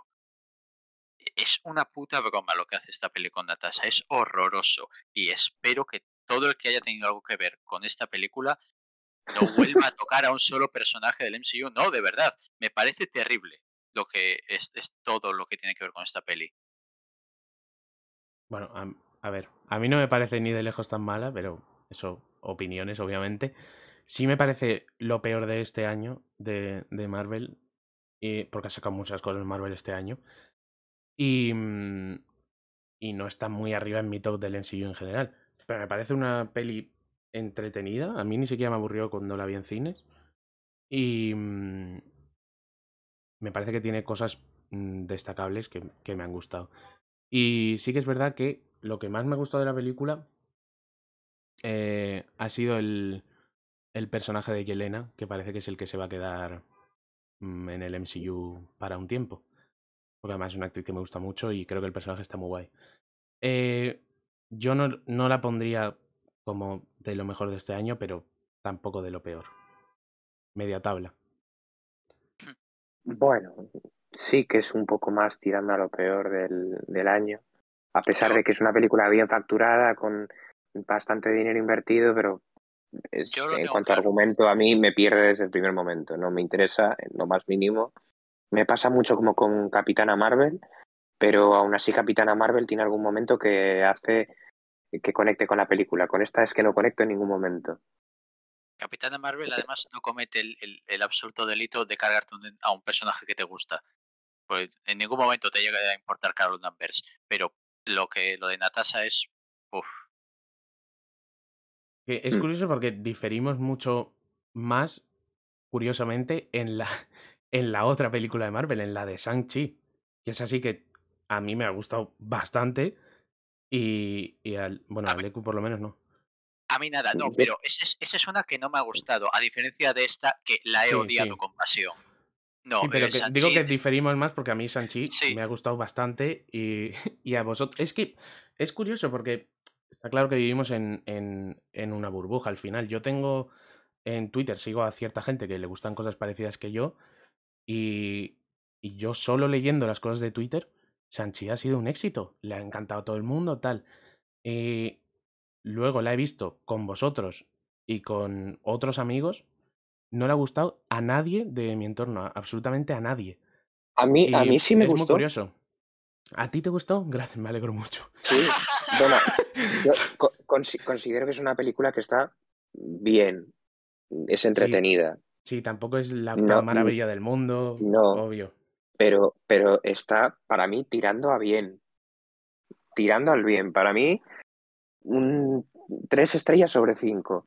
Me, mm, a mí me, me encanta, o sea, me gustan mucho las cosas que me cuenta, me gusta mucho el desarrollo de ciertos personajes, eh, me gusta que sea diferente a otras pelis de Marvel en algunos aspectos y, mm, y me gustaron mucho las escenas de acción. A mí me parece que tiene una acción brutal esta película. eh, eso sí que te lo Sí. voy a dar. La pelea en el autobús, la pelea en, los andamios sí que me pareció buenísima. Eh, luego ya La del autobús me gustó más a mí, para, para mí la del autobús es mi favorita de la La, película. autobús, la del autobús me gusta mucho hasta que llega Razor Fist. Razor Fist, eso, joder. A partir de ahí ya desconecto completamente de esto. eh, pero sí que es cierto que la peli me gusta mucho más su acción cuando antes de que se metan en toda la parte más fantástica de, de Sí. esto. Yo, Eh, para mí, porque- desconecto porque mucho me en... recuerda a una película mucho más de, de artes marciales Sí, clásica, el principio, y, y luego ya se, se nos va de las manos. yo, eh, para mí la película está genial y lo hubiese puesto mucho más arriba en mi top, eh, pero para mí desconecto mucho en el punto, no sé, no sé si vais a estar de acuerdo, pero en el punto justo en el que a Sanchi y a la hermana eh, les coge el padre y le lleva al- a donde están los diez anillos, y es cuando empieza... Eh, primero tiene una conversación que eso- esa parte sí me gusta cuando están conversando con el padre, porque es que el, no- el no padre me pareció, me pareció muy buen villano. O sea, me parece un villano muy bueno dentro de lo que se ha hecho en Marvel. Y, mm, pero a partir de ahí, en cuanto se encuentran con Trevor, con Trevor Slattery, ya ahí yo desconecto bastante de la película y no vuelvo a conectar hasta la escena final, o sea, perdón, la pelea final cuando se reencuentran padre e hijo, que es para mí lo más importante de la película. Ahí hay un cacho, cacho que no es corto de película, que desconecto muchísimo. Mm. eh, la parte Sí. de cuando están aún con lo de los diez anillos, pero que tienen toda esa especie de, de numerito mágico con lo del bosque y tal, eso me pareció, me parece que estaba hecho de putísima madre. La El- verdad es que eso me encantó. ¿Qué numerito mágico? Y- ¿El- ¿Al principio de la película o al final? No, no, cua- cuando empiezas, están ya donde los diez anillos y hacen una mierda con agua para enseñarles sí. lo de la madre y luego el, el bosque que es un laberinto y tal, todo eso me parece guapísimo, que es para lo que necesitaban los collares, si no Sí. recuerdo mal. Sí, sí. Eh, y, pero, y estoy de acuerdo contigo en que Wenbu, Wenbu era, Wenwu, sí. Wengu, eh, es la premisa suya como villano es muy interesante y creo que el actor lo hace genial, pero que es- está completamente desaprovechado. Sí, y a mí me parece que el- eso, que su. todo su arco como villano es la polla. Eh, la primera escena de la película, que es eh, cuando él tiene el pelo largo y está como en la antigua China, esa escena es increíble y es eh, puro cine asiático, todo guapo. O sea, es, eso me encantó. Y, y- pero es verdad que en cuanto se acerca al final y te meten lo de no, hay un dragón que le está controlando la mente, o sea, que le está como comiendo la cabeza, y ahí ya desconectas con el villano también. Y es una putada porque esta peli intenta hacer un poco lo que hizo mm, Aquaman, película que a mí me encanta, eh, que es un poco meter una trilogía entera en una sola película. Que parece que el final es como un final súper épico porque intenta meter demasiadas cosas. Aquaman dura dos horas y media y, y pasan mil cosas, o sea, están pasando cosas todo el rato. Y en esta es un poco el final de la lucha contra el padre, es la lucha final importante, pero luego hay un dragón, hay un monstruo gigante malo. eh, entonces es como que intenta meter un final mucho más épico de lo que necesitaba, yo creo. Porque para mí la, la pelea de, de Sanchi y Wenwu ya es la pelea final perfecta. O sea, ya está muy bien ahí cerrado. Y encima Mm. se cargan a Wenwu, que es por lo que parece desaprovechar el personaje, porque es que eh, después de un arco de una sola película se, se lo cargan. Y es una putada. Pero eso, mm, yo lo que destacaría sobre todo son las peleas, las coreografías. Eh, tenían. Me da rabia porque no me voy a acordar del nombre. Pero el, el responsable de las coreografías de esta película se ha muerto justo antes de estrenarla, que es el, el que hacía las coreografías de las películas de Jackie Chan. Ha trabajado muy de cerca con Jackie Chan siempre. Y, joder, es que es un tío que hace un trabajo excepcional. Y en esta película lo demuestra. Y muy guay. Me, me gusta mucho el tema de los 10 anillos, cómo, lo, cómo representan los 10 anillos en pantalla. A mí eso me ha molado muchísimo. Todo lo que Es más- Wenwu sabe hacer con los 10 anillos está guapísimo. Eh, sigo un, un subreddit de, de objetos eh, que hace la gente custom de D&D y Sí. tras ver la película me fijé en que estaba completamente inundado de versiones Ah. de los 10 anillos para jugar en D&D Hostia, qué muy guapo. chulo. Hay un momento mm, que como que se me quedó grabado en la cabeza, que es en la pelea final entre Wenwu y Sanchi, eh, cuando uno tiene la mitad de los anillos y el otro tiene la otra mitad. Sí, Hay un momento que Sanchi coge los anillos y hace unas escaleras, sube Hmm. corriendo por las escaleras, baja y le da un golpe. O sea, es como la, la imaginación de mm, cosas que se te pueden ocurrir de hacer con los 10 anillos. Está muy bien y lo mejor de todo es que está todavía por, por explotar. Porque Sí. todavía puedes hacer cosas muy interesantes con ello. Em, hay un problema que es el mismo problema que ocurrió en Black Panther, que es chetar mucho a un personaje en su película principal y luego tener que dechetarlo en, en futuras películas. Porque yo creo que... mm, lo de en- el, mal, el malo cuando luchas contra él, el malo cuando le desbloqueas como personaje. Sí, efectivamente. y es, es verdad que en Black Panther pusieron que el, que el Vibranium era útil para todo, entonces luego la gente estaba como, ¿y por qué no usan Vibranium para esto? ¿Y por qué no usan Vibranium para lo otro? Es un problema que pasa. Eh, con Visión pasó antes, en que al Bueno, principio Vision es parece el- un el dios, caso más obvio. el, es el caso más obvio, efectivamente. Y con este yo creo que lo que va a pasar, que esto es teoría mía, es que, porque bueno, Sanchi en esta película no solo tiene los anillos, también aprende la magia de la madre, que es lo que le enseña a su tía. Eso del... que eh, es un estilo de combate que ahora no me acuerdo el nombre, pero lo vi en el making of de la película. Y mm, aprende esos poderes, aparte de que sabe artes marciales, y luego además adquiere los anillos. Entonces, yo creo que si aparece en, un futuro Shang-Chi, no solo en una secuela de Shang-Chi que creo que ya están preparando, o en películas de los Vengadores, películas grupales, em, no va a usar los 10 anillos. Porque va a ser como un poco. eh, mm, este es el arma que destruyó a mi padre. Y le va a dar como miedo o respeto usarlo. Y solo los va a usar cuando los necesite para una amenaza muy tocha. Porque si no es que plantea un problema grande que es en Sanchi 2 tienes que sacar a alguien más fuerte que Sanchi con los un- 10 que un- anillos. que un dragón succionador de almas que... claro. Sí, Claro, claro. Es que ahí ya se te plantea un problema importante. Entonces yo creo que va a ser eso, que Sanchi no quiere usarlos para que no le corrompa o algo por el estilo. pues estoy, estoy de acuerdo contigo y me jode porque creo que la única promesa que tiene una secuela para mí es el, el ver el uso de los anillos. Sí.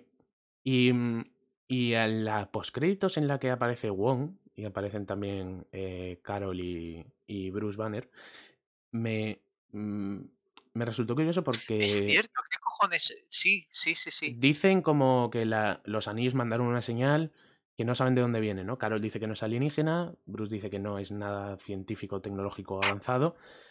eh, puede ser mágico, no sé, bueno. Em, pero yo lo primero que pensé fue, ¿por qué tanta importancia en de dónde vienen los años? O sea, no me parece un tema interesante a explorar. Me parece sin más. O sea, que igual luego lo exploran y está guapísimo, pero no es lo que más me interesaba de los anillos en una primera instancia. mm, ¿De dónde vienen? Me, me pareció curioso. Y bueno, en los cómics los 10 anillos, que sí son anillos de, de ponerse en los dedos y no tienen para nada esos poderes, eh, son alienígenas, son algo alienígena que vino en un meteorito, que es lo que dicen al principio de la peli, que no se sabe si vino de un meteorito. No, pero, Eh, pero lo decían de una forma súper graciosa, sí, ¿no? sí. Los- Vino de. eh, dicen que vino de un meteorito o un volcán o algo. Como. nos da igual. Y a ver, los, los 10 anillos de los cómics, los que lleva el mandarín, son 10 y cada uno tiene un poder como agua, fuego, no sé qué. Pero es, y cada uno es de un color. Es normal que no hicieran eso porque se parece demasiado a las gemas del infinito que acabamos de tener hace nada en, en el cine. Y que el mandarín de los cómics no es un personaje tan interesante. mm, Bueno, que Sanchi no tiene nada que ver con el mandarín ni con los 10 anillos, que eso es algo importante a destacar, que eso es algo que se han inventado para la película para darle un poder guapo a Sanchi. Pues realmente Sanchi lo único que hace son artes marciales y ya está.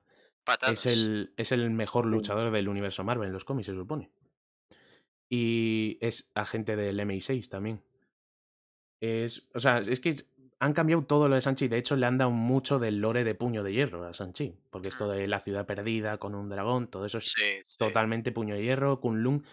Entonces ahora se plantea un problema, porque si quieren meter a puño de hierro, va a quedar un poco repetitivo. Decía mucha gente que igual puño de hierro aparece en una secuela de Sanchi directamente. Como algo que conecte con, con el personaje. No sé. Eh, quería decir también lo último que digo ya sobre Sanchi, que estoy hablando mucho de ello. Que me gustó mucho la aparición de, de Abominación en, en la escena de, de la pelea porque es algo que dejaron muy abandonado porque es del Increíble Hulk y parece como que han ido dejándolo atrás, pero poco a poco han ido recuperando cosas de esa película y que hayan recuperado Mm. Abominación con un De diseño más comiquero. Sí, sí, porque además dicen que va a salir en la serie de, de Hulk, a este Abominación, ya más comiquero. Espero que recuperen cosas de del Increíble Hulk porque hay alguna cosita interesante para recuperar, yo creo. Y, mm, y aunque Hulk, bueno, no se sabe si Hulk va a tener una película, había rumores por ahí, mínimo va a salir en, en la serie de Hulk, o sea que vamos a tener más de eso. Y bueno, por supuesto Wong, que está genial donde salga. Eh, Wong me encanta y este año le hemos tenido en dos cosas y dentro de unos meses le tenemos en Doctor Strange 2 también. Bueno, le hemos tenido en tres cosas este año, en, en Spider-Man, en Shang-Chi y en What If. Y en nada le tenemos otra vez en Doctor Strange 2. Ay, yo, yo le quiero mucho a Wong. Eh, vamos a Yo creo pasar. que todos le queremos. Sí, es que se hace querer, la verdad. Es un personaje Eh, querido. Subo muchísimo. Si queréis pasar a otra cosita, ¿nos queda alguna peli más que comentar así de. Eh, pues realmente, obviamente Spider-Man, pero hemos hecho Pero- la semana pasada, o sea que Ahora mismo, sí. hace nada. Creo que, creo que no, no se precisa mucho más. Eh, estuvo bien, estuvo más que bien. Eh, mi opinión, creo que el consenso además era que es lo mejor que ha salido de la fase actual de Marvel. Sí. Eh, pero alguna cosita que nos molestaba más o menos, pero en general, muy bien. Bueno, sí, sí. Está en el podcast, o sea que si queréis, Mm. ahí está. Em, mm, sí que es verdad que hemos comentado pelis de cine, pero no hemos comentado nada más. Realmente hemos visto más cosas que hayan salido este año. Sí, yo iba a proponer Sí. ahora series. No, pero antes que series, yo iba a decir alguna película eh, que hayamos visto este año. Es que han salido muchas en plataformas de streaming y todo sí, eso. sí. Yo iba a, bueno, iba a comentar que este año, eh, para mí por lo menos, ha estado muy marcado por musicales. Han salido muchísimos musicales y a mí me gustan mucho. de Jacobo. Eh, Y en los que top- vienen. En mi top 5 de películas del año eh, hay dos musicales. Uno es In the Heights, que salió en verano, eh, que es el musical del creador de Hamilton, que lo han pasado a película. Y, mm, y Encanto, la película de Disney que ha salido hace nada, me ha gustado tanto que lo he metido directamente en el top 5. O sea, me ha encantado esa película. Y es full musical, Encanto. También este año Disney ha sacado la de Raya y el último dragón, que si no habéis visto, os la recomiendo mucho porque es fantasía eh, también de la cultura asiática, muy basado en, en China. Y mm, a mí me gustó mucho, es aventura, no tiene canciones, como otras de Disney que aunque sean de acción tienen canciones. Esta no, y, y a mí me ha encantado. Es muy rollo Avatar eh, de las Airbender y ese tipo de cosas. Y está muy chulo. Ah, podríamos hablar de So- Soul. ¿Es de este año o del año pasado? Es del año pasado, es del año pasado solo. Este año la que ha sacado Pixar Mm. es otra, que, que no quiero decir el nombre. Em, eh, luego, West Side Story la ha sacado, ha salido la semana pasada la anterior, la nueva de Spielberg. Y la he ido a ver al cine y me ha gustado mucho.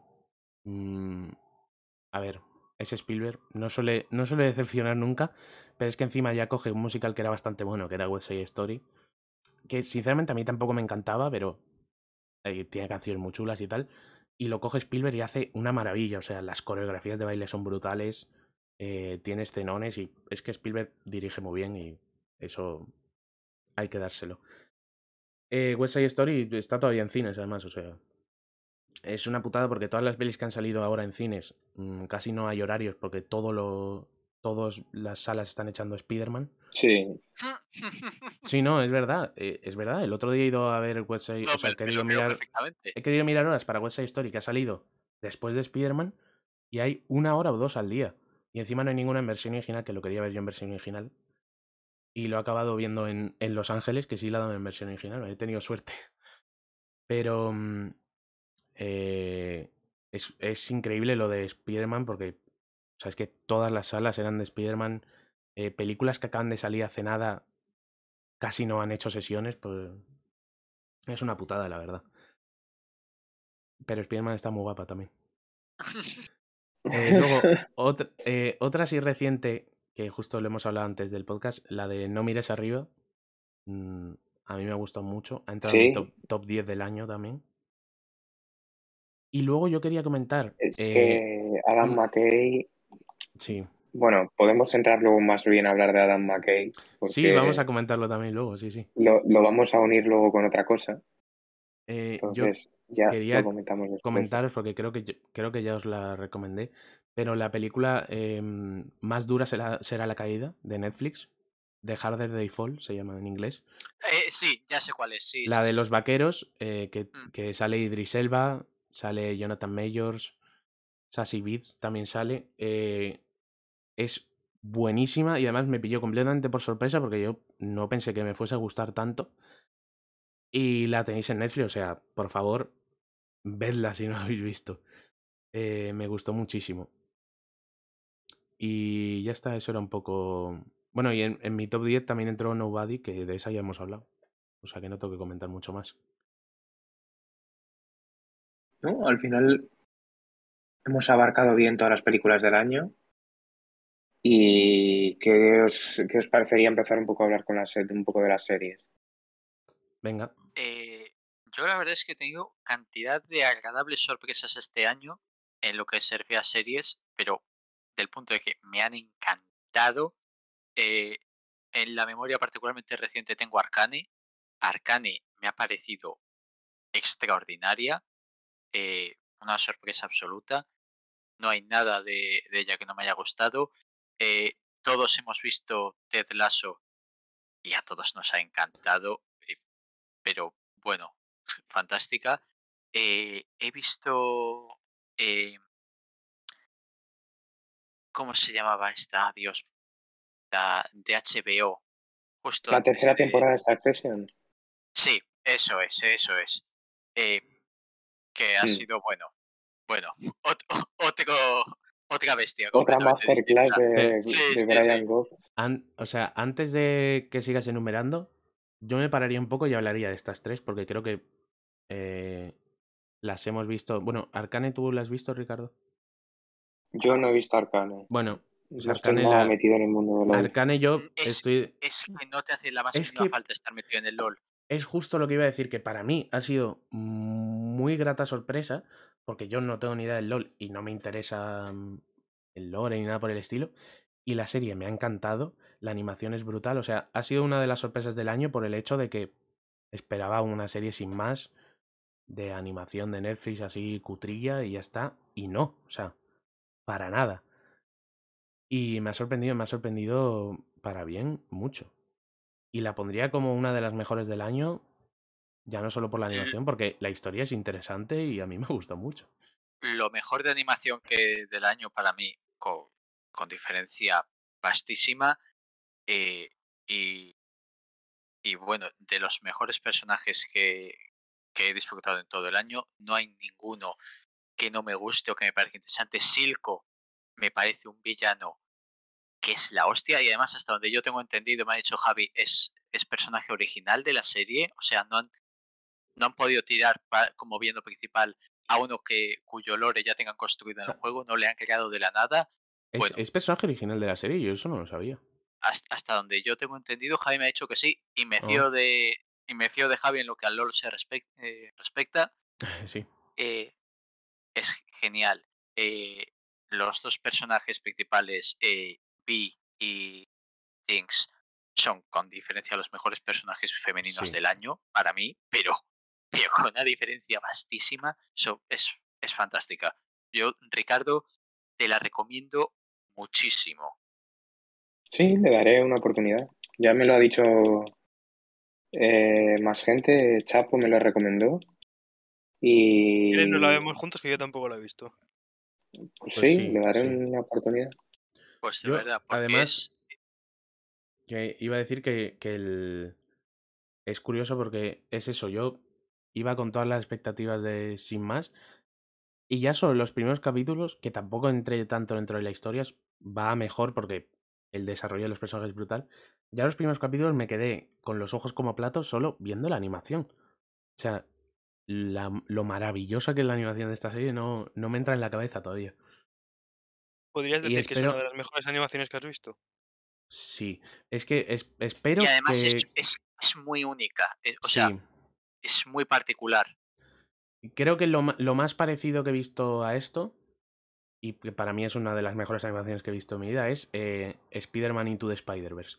Que creo que usan más o menos el mismo estilo es lo, que te, es lo que te quería preguntar, por ahí van los tiros. Sí, pues es un estilo similar y me ha flipado. Y espero que hagan más series con, esta, con este tipo de animación, que se vuelva a moda porque de verdad es brutal. Eh, lo, otro que ibas a comentar era Ted Lasso, que creo que aquí sí que tenemos bastante que hablar. Sí, yo creo que esta es una serie que nos ha encantado a todos. Pues sí. Sin duda eh, alguna. Ah, gana infinitos puntos por, por si lo ves en, versión original, porque eh, los acentos de todos los personajes son completamente deliciosos. Eh, mm. las, las expresiones de, de TED eh, americanas son fantásticas. El, contraste de, su contraste de, del, del americano sureño con, con los, con los ingleses de, del sur de Inglaterra es genial, me encanta. Me encanta y, solo, solo hablando de, de los acentos, después, eh, el- es, tiene, es una comedia, porque es una comedia, pero eh, su drama está muy bien hecho, el desarrollo de sus personajes está muy bien hecho. Hay una parte que nos tenía a todos al borde de las lágrimas eh, en la temporada 2, cuando Ted está hablando con la psicóloga sobre el suicidio de su padre. Sí, Esa sí, fue, uf, fue durísima. eh, Perdona, pero al borde de las lágrimas habla por, habla por ti. Mis lágrimas estaban muy lejos de mis Sí, ojos. que que o sea, yo, yo ya estaba. No, pero es verdad que la tem- sobre todo más la temporada 2 que en la temporada 1 también. Pero tira por un rollo dramático que es. eh, está muy bien escrito. Y son. Literalmente te lanza puñales desde, desde la pantalla. O sea, es una barbaridad. Em, Incluso la parte en la que Jamie, eh, la escena de Jamie con su padre y el Sí. posterior abrazo de Roy, es- yo creo que es una, Ya, hostia. Es Que además es, que es la justo antes, es justo antes de, de que Ted cuente eso a la psicóloga. O sea, es muy seguido y es, Sí. es muy doloroso. Eh, yo, iba, yo iba a decir eso, aparte de que la serie me parece que está genial escrita, me parece que es de los personajes mejores escritos que he visto en televisión en muchos años. No solo Ted, sino muchos de los secundarios. Mucho del Eh, cast. Es que Much- sí, sí, sí, muchos de los secundarios, porque es que tiene un reparto de secundarios brutal. Y, mm, hijo, yo, yo estoy muy feliz de haber descubierto esta serie porque, mm, la, bueno, la primera temporada salió hace un año, salió en 2020, y la segunda ha salido este año. Y yo había, estaba viendo mucha gente que, el- que la veía y dije, joder, me la tengo que ver porque estamos en una sequía de comedias últimamente y, mm, y Y esta parecía interesante, hacía falta una. A Y mí creo me que la- es que, bueno, este año- lo mejor que he visto en muchos años. Sí, sí, o sea, este año he visto pocas comedias, por lo que digo, poca, ha habido poca en general. Eh, creo que lo único que me ha gustado así mucho como Ted Lasso ha sido Mythic, Mythic Quest, de, también de Apple TV. Pero es que Ted Lasso está a otro nivel, o sea, aparte de que ya últimamente las comedias mm, tienen mucho de drama, porque eh, creo que es algo interesante que los personajes ya no sean solo este es el gracioso, sino este es el gracioso y mira lo que tiene detrás, ¿no? Es un personaje tridimensional.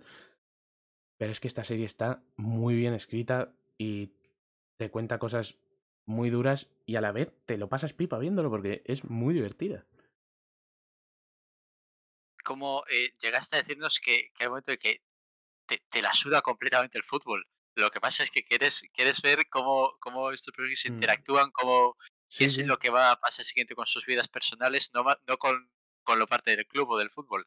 Porque, por ejemplo, sí que creo que se puede poner como crítica que, al menos en la primera temporada, en la segunda sube mucho el nivel en ese aspecto. eh, el- las, las escenas de los partidos no están hechas muy allá y, y alguna cosa por el estilo, pero es que te la suda completamente. Es, es eso, es que no te importa eso.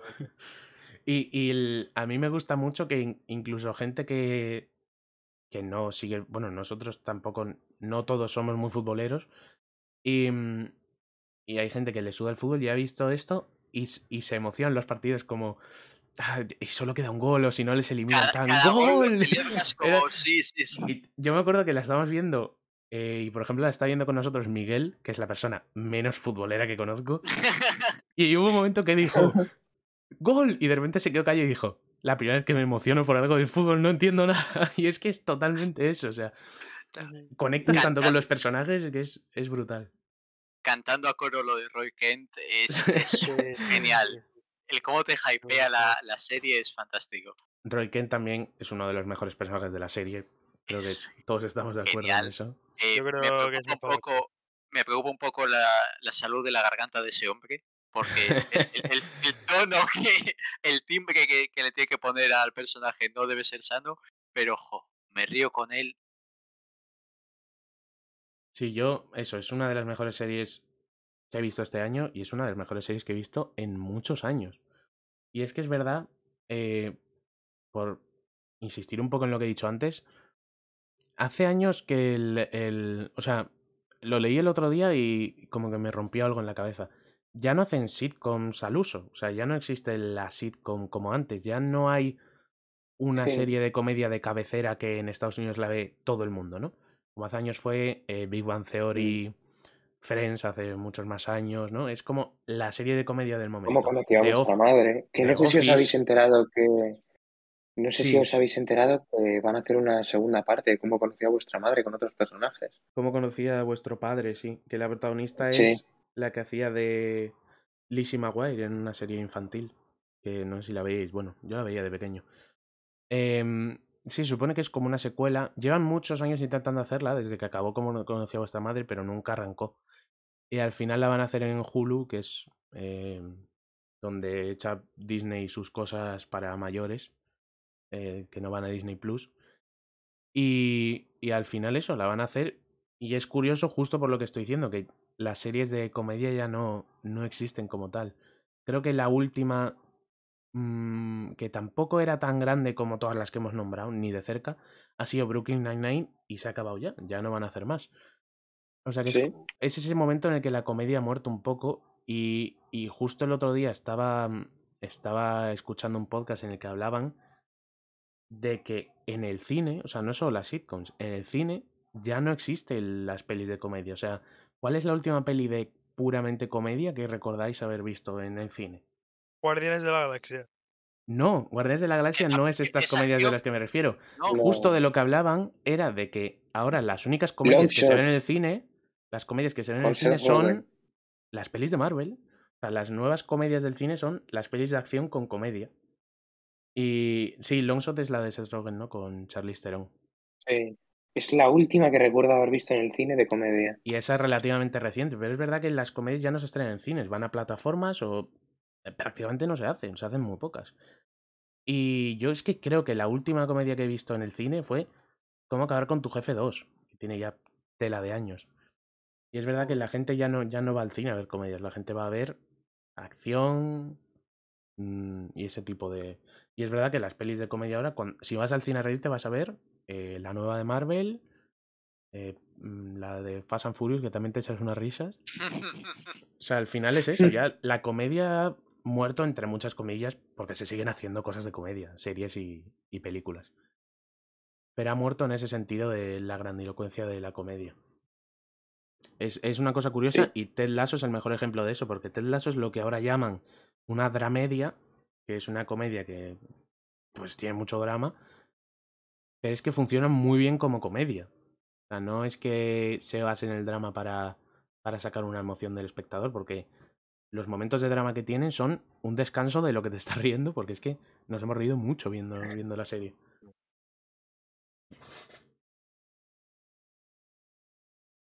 Eh, si- si ¿Qué, de- Esta era tu oportunidad. ¿Qué? Esta era tu oportunidad, Siro. Ah, bueno. Desahógate. Que no sé, a mí sinceramente lo que he dicho antes, es una de las mejores series que he visto en muchos años. Luego la evolución de los personajes me flipa. Sinceramente, hablando con spoilers, no pensé que el bueno de Nate se fuera a convertir en un hijo de la gran puta. Me encanta la evolución de las canas de Nate. Sí, sí, es sí, sí. Sí, sí, brutal. Es, es, además es que se habla mucho de, a la gente le interesa mucho los arcos de redención y lo de Nate es un arco de corrupción, Es- que es también una- es una cosa muy es interesante. La caída, sí. Sí, sí, Sí. Un arco completo de corrupción y a ver qué pasa en la tercera temporada, que se supone que va a ser la última, que va a salir este año o el que viene. Y ya van a cerrar un poco la historia. A ver, a ver qué hacen con Nate, porque parece como lo más interesante de que, que te dejan ahí al final. A mí el, el problema que tengo es que al principio odiaba al puto Jamie y ahora me cae bien. El mamón de él. Sí, Bueno, eso- me- con Nate me pasa al, al revés Claro. completamente. Jamie sí que tiene un arco de redención. Es lo contrario a Nate. Pero el personaje de Jamie, incluso cuando era un capullo, estaba muy bien escrito, porque luego toda la. sí. A ver, está mucho mejor su arco en Era la un capullo, segunda pero porque era temporada. retrasado. Sí, sí, porque era. Sí, era un hijo de puta. Pero eso, en la segunda temporada, es lo que te digo. Antes, en una serie de comedia, eh, había un tío que era un capullo y era un capullo, pero en esta eh, es un capullo y luego te explican por qué es un capullo, te. Mm, tiene, cambia. un, tiene un trasfondo, llega a cambiar, que eso es importante. Eh, está, está genial. Y eso, hay muchos secundarios que, claro, si nos ponemos a hablar aquí de cada secundario, porque Dani Rojas nos encanta también. eh, Sam es un Coach, tío genial también. Ah. Coach, Coach Coach Bear Beard. es la- Ver, es ver es el mejor personaje mejor secundario personaje de todos, tío. El mejor episodio en el que se sale de- después del Su- trabajo. Su, aventura, sin duda. Pues sí, yo, a ver, seguro que si nos ponemos a hablar comentaríamos mucho más, pero deberíamos pasar a otra, porque Sí, si no... claro. Se se Igual cuando saquen una tercera temporada, si es el final ya, podemos hacer un podcast de A mí me encantaría. hablando un poco de Ted Lasso, sí. A mí también. Pues ¿Qué queréis hablar de Succession? a mí me gustaría ejemplo- hablar de Succession. Pues muy bien, ha estado muy bien la pues- charla de Succession, la Eh, verdad. sí, no, eh, constructiva, todo, joder. ¿Cómo Sí, se nota sí, que somos expertos aquí? Increíble. ¿No? ¿Quién quiere decir algo? No sé. Yo, yo he de decir, quizá mi mayor pega es el cómo conecta o el cómo eh, empieza partiendo del final de la 2. No, no es algo que me acabara de, de gustar. Bueno, ya sucede con la segunda que empieza directamente respecto del final de la primera, muy claramente, ¿no? Con el tema del hijo. Sí, pero ha habido, ha habido recuperándose. algo, ha habido algo de esta que no, que no me ha acabado de, de encajar para mí. Ah, e- en en el, el inicio, porque luego el resto eh, y, eh, me, me ha encantado, me parece que sigue siendo, pero una borrada en cuanto a lo bien escrita que está, me parece que el diálogo es de 10, no, de lo siguiente. eh, un- bueno, me 11, encanta. 11 es lo siguiente. ahí. Sobre todo el- los personajes de Brian Cox. Brian Cox está espectacular. Cada vez que abre la la serie, boca, cada vez que abre es, la es boca. genial. ¿Te la has visto en versión original, Richie? No, no, no, la he visto en Pues, español. Yo me la he visto eh, en español y en Y en español original. está muy bien, ¿eh? Yo me la he visto en español y en versión bien original y he de decir que el doblaje de la serie es brutal. O sea, está muy bien. Pero en versión original, por ejemplo, el personaje de, de Brian Cox en versión original es increíble, eh, Logan. Y sí que es verdad que el doblaje en español está, mm, o sea, está muy, muy bien. Iba a decir sorprendentemente, pero no. O sea, yo soy muy fan del doblaje, no, me- no fue una sorpresa. Eh, o Cuando sea, que le si la dice al- queréis ver al tío en que español en versión original, da un poco igual realmente. O sea, Es que son, unos- son unos diálogos tan, tan currados y, y tan bien hechos cuando le, cada vez que interviene Brian Cox es brutal. Eh, cuando le dice al principio de la temporada a uno, al rubio que trabaja para él, que es el viejo este que no, no, no, no sé qué exactamente qué es lo que qué tipo de asuntos le lleva, Carl. ni me acuerdo de su nombre. Carl, Carl, le dice mm, eh, si tú, si tú tienes las manos limpias es porque en tu casa de putas todavía hacen la manicura después. Es que tiene. Siempre me o sea, acordaré de esas frases. Los diálogos de la serie son brutales. Es, antes he dicho que Ted Lasso me parece que está muy bien escrita. Eh, esta me parece que está también increíblemente bien escrita. Se ha o sea, yo me vi las dos temporadas primeras juntas este mismo año, o sea, me he visto las tres este año. Y luego en un- unos meses después ya me he visto la tercera cuando ha salido. Y mm, con las dos primeras estaba ahí, ahí, pero con la tercera para mí se ha subido al, al, al podio de, de mis series favoritas de la historia. O sea, es que me parece genial cómo está, cómo está hecha, eh, cómo está escrita, cómo está dirigida, porque todo ese rollo de la cámara, eh, Mm, que hace- los zooms, todo eso, me encanta. Y, mm, y justo ahora que estamos hablando de las comedias, esta serie tiene mucho de comedia real. O sea, te ríes Bueno, bastante con la serie. muy, particular. eso- Sí, Es muy tipo la, la- las películas de McKay, que las Sí. últimas Sí. películas de McKay, Sí, precisamente, que tienen un, un tono dramático, pero los diálogos de alguna manera consiguen sacar algún, algún aspecto cómico a la, a la trama. Además en las Aunque en realidad la trama es totalmente dramática. en el caso de las películas de, mm, de, de Big Short y de, mm, y de Vice, eh, está contando una historia real de una manera más, más ligera, más cómica para entretener al, al que lo está viendo. Muy parecido a lo que hace, por ejemplo, em, Aaron Sorkin con la red social.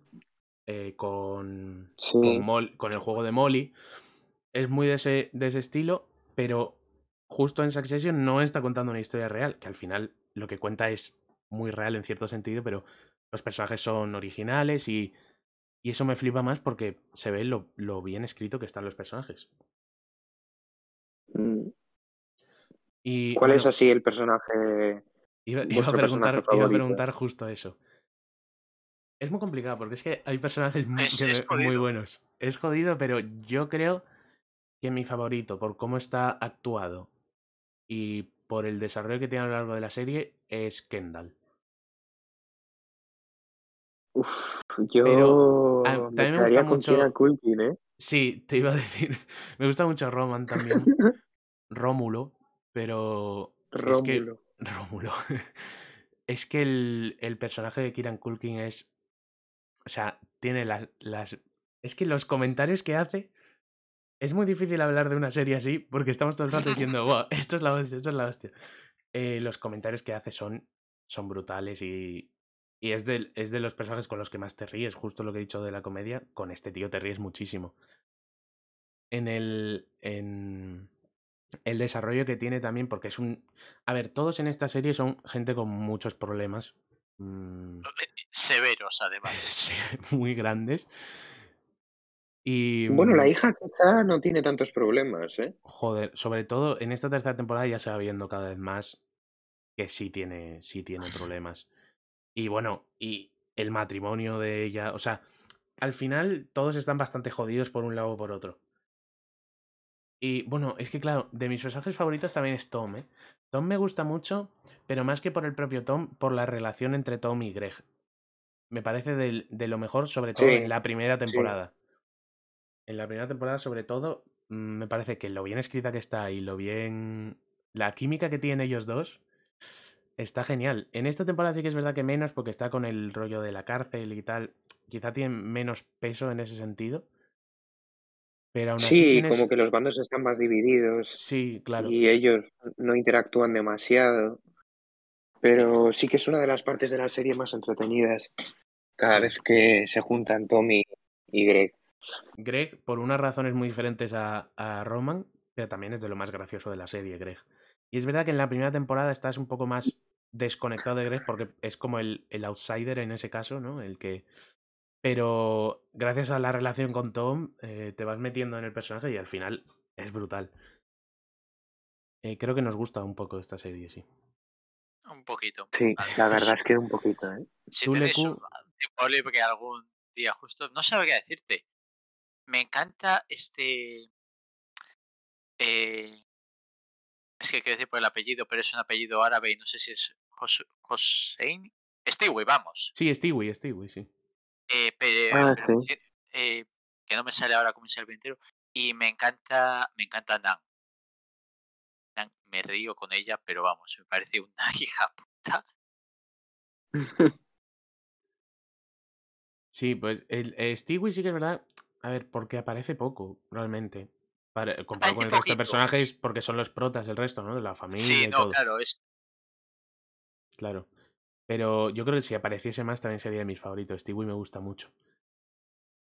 Y. mm, Y eso sí, es que, claro, al final, es que casi todos los personajes tienen algo que, que te gusta mucho.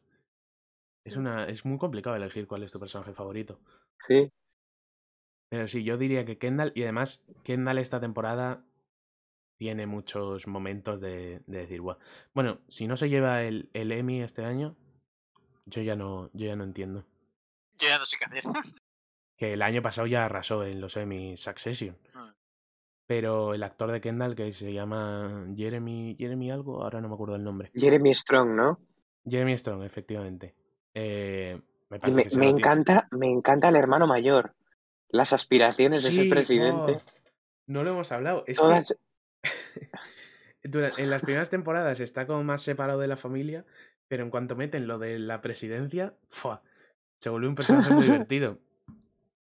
Sí, sí. Un perso- ¿cómo- es eh, muy, muy ay, entretenido. no me sale el nombre, ¿cómo se llama el hermano mayor? Sí, a mí tampoco me sale el nombre. ¡Qué rabia! Eh, No es Colin, ¿no? Eh, Connor es el mayor. ¿no? Connor. Connor, Connor, Connor, Connor. Ah, qué rabia, no, no me salía, sí. Eh, y Connor en esta temporada tiene momentos muy buenos, sobre todo más al final de la temporada y tal.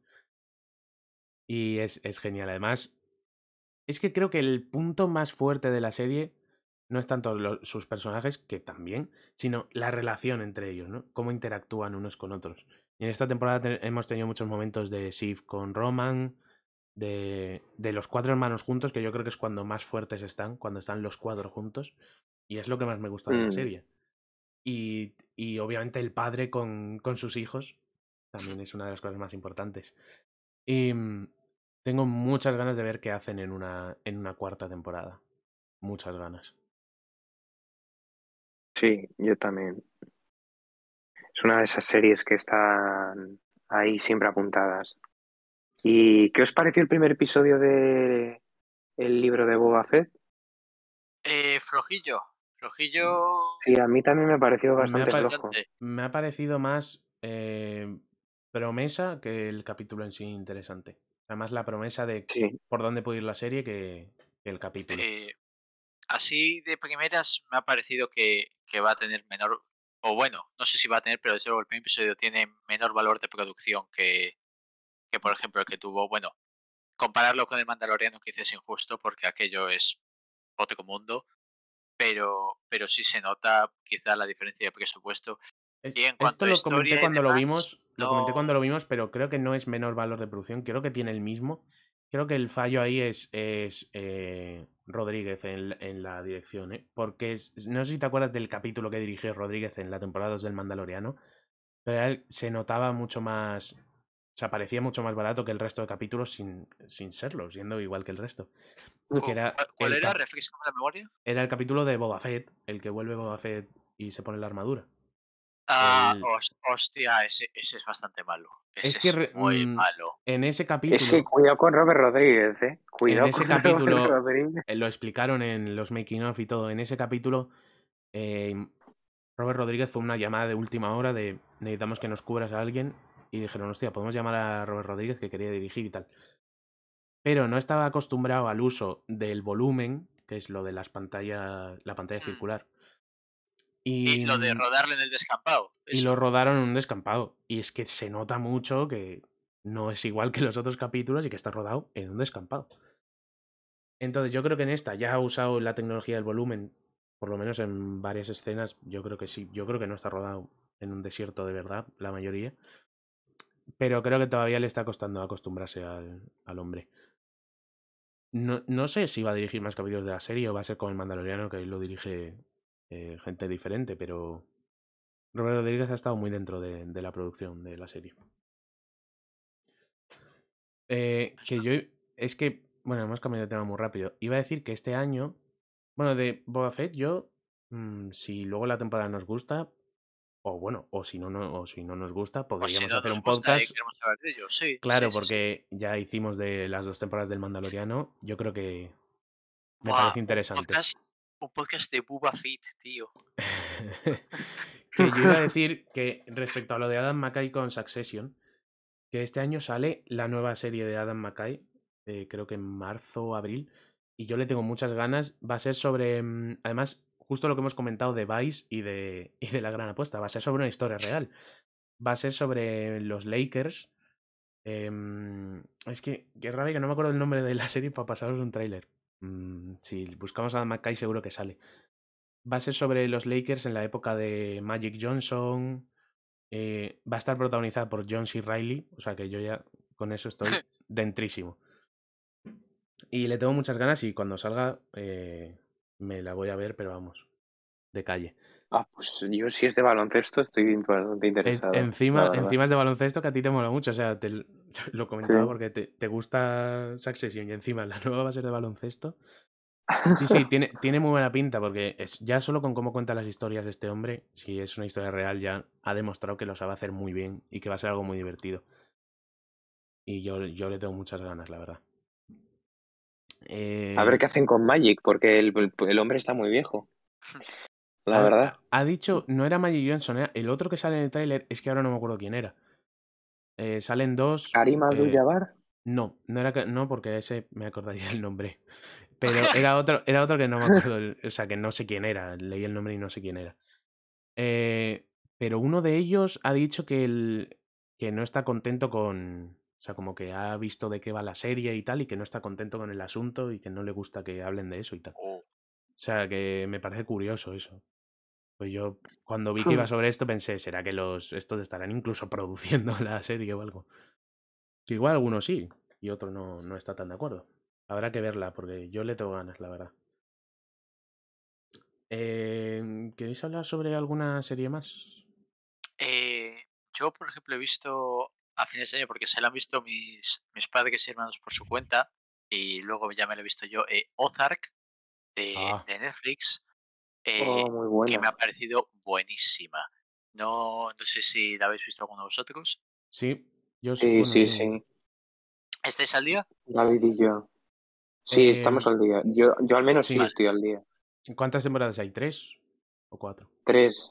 Van a Sí, estrenar la cuarta ahora y al sí. día, está al sí. caer la, la siguiente, sí. Sí, la 3 dijeron que iba a ser la última y se echaron atrás. Ahora la cuarta han dicho que es la última. a ver. No, pero sí que es verdad que yo con la tercera. mm, mi cabeza me pedía un cierre, la verdad. ¿Sí? Pero se han decidido a hacer la cuarta, o sea que habrá que ver. Eh, a mí me pareció muy buena. Me pareció muy buena cuando la vi. Pe- Pero, ¿quieres decir algo de Ozark? Bueno, Ricardo, tú también la has visto, ¿no? ¿Qué, qué te parece? Eh, es un estilo. eh, es un Breaking Bad, es un Breaking Bad un poco. eh, a ver, es que compararla con Breaking Bad me parece mucho decir. Es más Sí, un, un, un estilo a Better Call Saul. Yo la pondría a ese estilo de, de calidad. Pero me parece una serie muy entretenida. Cada episodio, bueno, hay algunos episodios que se hacen un poco, las temporadas tampoco es que tengan un- una cantidad de contenido eh, muy grande, con lo cual hay algunos episodios que se hacen un poco aburridos, pero por lo general es una serie que, que cumple bastante bien y que, y que es muy entretenida. Sí, yo diría que hay algunos episodios Eh, que y- se me hacen, algunos trozos de temporada que se me hacen lentos. La palabra sería lento, como... Sí, es que, es que la- tiene poco contenido en realidad cada temporada, no es que sea... Bueno, eh, cada, una pasan, po- gira en torno a un, pasan pocas cosas. cada una gira en torno a un, a un eje y, se centra en, en esa historia. Por ejemplo, en, la tercera sí que hay mucha historia secundaria, pero todo va en- en torno a la adquisición del siguiente casino. Eh, pero, por Sí. ejemplo, tienes de repente la historia del hermano, que viene de ninguna parte. Eh, Es verdad, es verdad. En la tercera metían lo del hermano que a mí me, me dejó un poco trastocado, la verdad, porque no... y literalmente, em- y además, el, el cómo lo meten en el episodio, porque está pensando yo, bueno, ¿y, y- y esto? Esto no viene gratuitamente y además tiene un drama de repente en el colegio en el que está dando clase que digo, bueno, ¿esto va a ser relevante en algún momento? No, que va. Tiene la escena, se pega con un tío y lo siguiente es, eh, eh, tengo una orden de búsqueda y captura en este otro estado, he venido aquí a esconderme. Eh, Sí. pero a ver, me, me parece que tiene poco contenido, pero porque se centran en una sola cosa y desarrollan eso, y eso me gusta. Sí, y yo- Sí, pero pierde un poco de fuerza respecto de las temporadas anteriores. Sí, Que sí que tenían, sí que había un enemigo. Un, en la primera estaba la gente del FBI, en la segunda estaba el FBI y luego la los otros, eh, estos terratenientes que eh, no, no sé cómo se, cómo, no me acuerdo ahora ya cómo se llamaban. La familia esa que tenía un rancho Los paletos. por allí. Sí, los paletos, Hablemos con claridad. efectivamente. Eh, Entonces, esta ya pierde como un poco esa idea de un enemigo principal, no sé, durante mm, mucha, una amenaza principal durante la, durante la temporada, porque está el Durante- cártel de fondo, eso pero es. es como una figura muy difusa, porque eh, no, no aparece demasiado, la abogada tampoco es un personaje que intimide mucho en, en la serie, entonces no, no sé, no No. lo veo. Creo que aparece en su justa medida como, como una espada de Damocles, ¿no? Como algo que está omnipresente y que Sí. podría caer en cualquier momento. Por ejemplo, y, Y eso gustaría, pues al principio de, de un episodio, la idea de cual, por ejemplo, tienes una, una escena en la que llegan unos tíos que abren un maletero, se paran dentro de una finca, abren un maletero y de ahí sacan unas cabezas y las dejan ahí como mensaje para algo. Y no te, no te dicen Mm. mucho más, pero todo lo que necesitas saber de, de esto es algo que, que dejan ahí. Y Sí, no, la, la serie está muy si bien es que. Me, a mí lo que más me Es- gusta, yo creo, sí. es la, la, la crudeza con la que trata ciertas cosas y, mm, y porque, por ejemplo, al principio la trama del niño con lo de matar animales, el viejo Sí. que vive con ellos en la casa, eh, son ciertas cosas. ah, Yo creo que a mí la parte que me enganchó, o sea, la- el momento en el que me hizo clic y dije, vale, esta serie está muy bien es, al final de, voy a hacer spoiler, ¿vale? Al final de la primera temporada, eh, que hay un momento en el que la gran amenaza de la que te estaba hablando, que es el cártel, eh, llega el tío del cártel a la casa de los paletos, que es el tío que, que tú tienes en tu cabeza como que es el villano de la serie. Y le pegan un tiro y lo matan. Y tú te quedas como, hostia, estos van en serio. O sea, no, no es una serie típica de el villano aguanta porque, tal, porque es el villano o el prota tal. Entonces, siempre estás pensando en que hay un peligro constante para los personajes, aunque sean los protagonistas. Y es verdad que luego repiten el, el shock, el shock effect de ese momento al final de la tercera, cuando se cargaban a la abogada. Se cargaban a la abogada, ¿no? O algo así. Eh, no, el. Sí. al final, cuando van donde el cártel. Es el final de la tercera, sí. Eso, al final, cuando van donde el cártel, se cargan a la abogada, cuando parecía que era un personaje con más importancia, que, o sea, que todavía no había acabado su relevancia. Mm. Tienen esos momentos que dices, hostia, mm, aquí están pasando cosas importantes. Y, me- y luego los desarrollos de ciertos personajes, porque los paletos me parece que están súper bien eh, escritos y tal. Eh, los, la pareja de protagonistas, los padres, eh, me parece que están muy bien y además muy bien actuados. Y eso, yo, también es una serie de gente con bastantes problemillas. Es una familia bastante desestructurada en ese sentido. Sí. Un poco disfuncional, que se dice. Sí, sí, muy disfuncional. Y, y es curioso. Y bueno, el personaje de la chica joven, ahora no me acuerdo cómo se llama. Em, la, Eh, rubi- la la- rubita. La de seguridad. La Mm. Sí. neonazi. Sí, no. ¿Neonazi? No, No, me o sea, de eso. el, no, eh, el hermano se refiere a ella como una pequeña Hitler. Ah, es verdad, es verdad, sí. Y, y- y me hizo muchísima gracia. se- esa, esa- ese personaje es de los mejores de la serie también. Sí, sin duda. Y yo, yo diría que, mm, que es de los que mejores está escrito, porque además, bueno, toda la trama de su familia está muy interesante, sobre todo en la primera temporada. Eh, luego cuando sale el padre también, o sea, yo creo que eso está genial. Yo es una, tem- es una serie que sí recomendaría porque está muy bien. Es verdad que a mucha gente no le va a entrar por el hecho de que es, puede ser lenta en muchos momentos, se cuece a, a fuego lento, Sí, sí, sí. pero está muy bien, está muy bien. Ah. Eh, yo, yo quería comentar, para mí la mejor serie de, de este año, que yo quería haber hecho un podcast y al final no salió, ha sido WandaVision, la primera serie de las que ha hecho Marvel. O sea, para mí ha sido la mejor porque creo que es eh, la serie que mejor aprovecha el, formato televisivo de, de las que ha hecho Marvel este año, me refiero. De que es la que mejor aprovecha el formato televisivo. Es un personaje que a mí me gusta mucho. El vivir semana a semana con la gente, el ha sacado un nuevo capítulo, "Buah, ¿qué está pasando? ¿Qué va a pasar? Tal. Ha sido una experiencia Mm. genial. Y para mí ha sido. Para mí ha sido lo, lo mejor de este año. Entonces quería comentarlo. Es verdad que yo eh, quería hacer un podcast de ella y al final no hicimos. Eh, pero bueno, una pena.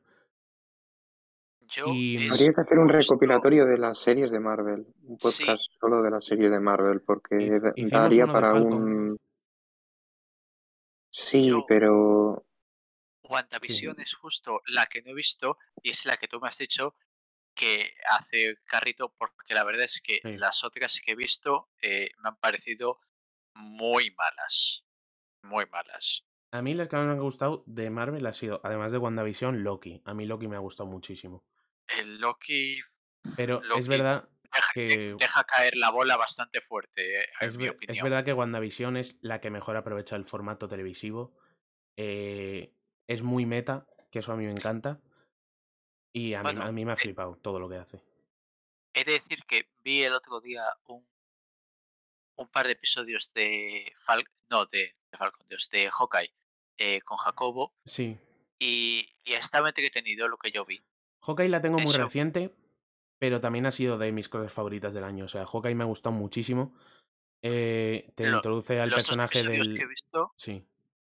los episodios que he visto ya me ha gustado mucho más de lo que me ha gustado eh, Falcon y the Winter Soldier o sí. Loki o bueno, supongo que el otro ha sido What If, pero What, What If, If. es como su, un animal aparte, ¿no? Entonces, Sí, esa parte, pero eso, si hacemos un. hablamos de varias series, yo también hablaría de What If. Porque creo que hay cositas que comentar, buenas y malas, que ya hemos hablado un poco entre nosotros. Y, mm, Mm. y yo, eso, yo diría. Quizá me ha gustado un poco más Loki que Hawkeye, pero Hawkeye me ha gustado mucho y además me gusta mucho que sea una serie, justo como he hablado de Eternals, de que es una historia más grande que la vida, y eso me gusta mucho, la grandilocuencia de eso. Hawkeye es una Es opuesto. historia eh, muy pequeñita, a pie de calle, y eso me mola mucho también. Una de mis series favoritas es Daredevil, que es justo eso, lo más callejero. Y Hawkeye tiene ese rollo. los malos van en chándal, tío. Eh, sí, la mafia del chándal. La mafia chandalera, perdón. Es que sí, esos salen de los cómics de Hawkeye, que es la Tracksuit Mafia, y está muy bien hecho. Y además tiene momentos muy divertidos la serie de Hawkeye. Muy divertida, sí. Yo, si no, si no la habéis visto, os la recomiendo. Mm. Y ah, yo iba a destacar también de más o menos principio de año eh, la serie de Invencible, la de animación. Mm, porque esa la vimos varios del, del grupo aquí por Discord y a mí es una serie que me ha gustado muchísimo. Además, justo cuando sale la serie me leí los cómics, me leí todos los cómics y la serie hace muchos cambios para bien, porque los cómics tienen ya muchos años. Eh, hace muchos cambios para bien y yo creo que es una seriaza. O sea, sí que es verdad que en el ámbito del... No es como Arcane, que en el ámbito de la animación esta estaba muy mejorable. Pero yo mm, se ha quedado como una de mis favoritas de este año por eso, por porque me parece que está muy bien hecha. Eh, ahora bien, si hace una temporada 2, que ya la están preparando porque la serie ha sido un éxito para, para Amazon Prime, o sea, para Amazon, vaya, em, creo que deberían meter más pasta en la animación y espero que lo hagan, la verdad. Y eso, por Hmm. lo menos ha sido un éxito y se ve que van a hacer más. Eh, han renovado temporada 2 y 3, o sea que ahí queda eso. Eh, ¿Alguna serie más que os apetezca comentar? A mí, bueno, ya os lo he comentado varias veces y creo que deberíamos, mira, precisamente me he enterado de que no van a dar la tercera temporada de Yellowstone en, en o parece ser en, en Paramount. Entonces, Ah, no. si queréis verla algún día en llamada, eh, ya están por la cuarta temporada, o sea, podríamos verlas si queréis, si os a mí me apetece. molaría. Sí, yo no la he visto tampoco. Si, Ricardo te recomienda tanto algo, suele, suele ser bueno. Además, me vi una película de Taylor Sheridan, que es el, el guionista este año con Angelina Jolie, de una... La anunciaron en el cine. Yo creo que el Sí, trailer igual la es- habéis visto. De una mujer que era... Yo la he visto, Sí, la película. es- ¿sabes cuál te digo? Sí, aquellos que desean mi muerte. Sí, me pareció que no estaba mal. A mí es que el, el rollo ese así muy americano, de paisajes muy bonitos, eh, rollo, e- e- ese tipo de películas y de series a mí me van mucho. Y aunque el argumento de la película es un poco guau, me, eh, yo creo que la serie está bastante, eh, la película está bastante bien. Y la serie eh, a mí me ha gustado mucho las dos primeras temporadas, desde luego. La película está bien, pero bueno, yo tuve mis más y mis menos con la película. Pero sí, yo creo que está bien. Se Sí. puede, es entretenida y se puede ver bien. La serie de Yellowstone no la he visto todavía, pero sí que es verdad que he visto cositas de Taylor Sheridan y hace cosas muy guays. Eh, como guionista y como director, ¿no? Porque yo creo que también hay alguna peli que es dirigida por él. No sé si esta de aquellos que sean mi muerte, pero tiene cositas interesantes y si, mm, y si Yellowstone tiene Sobre mm, todo, su marca lo que tiene encima, Yellowstone es que es todo lo- interesante. todos los personajes son muy interesantes. Son la mayoría de lo- los personajes importantes de la serie, los principales, no hay ninguno que no te resulte interesante. A mí, al menos, me resultan interesantes todos. Todos tienen un arco muy interesante. Y, y eso lo hace una serie muy especial.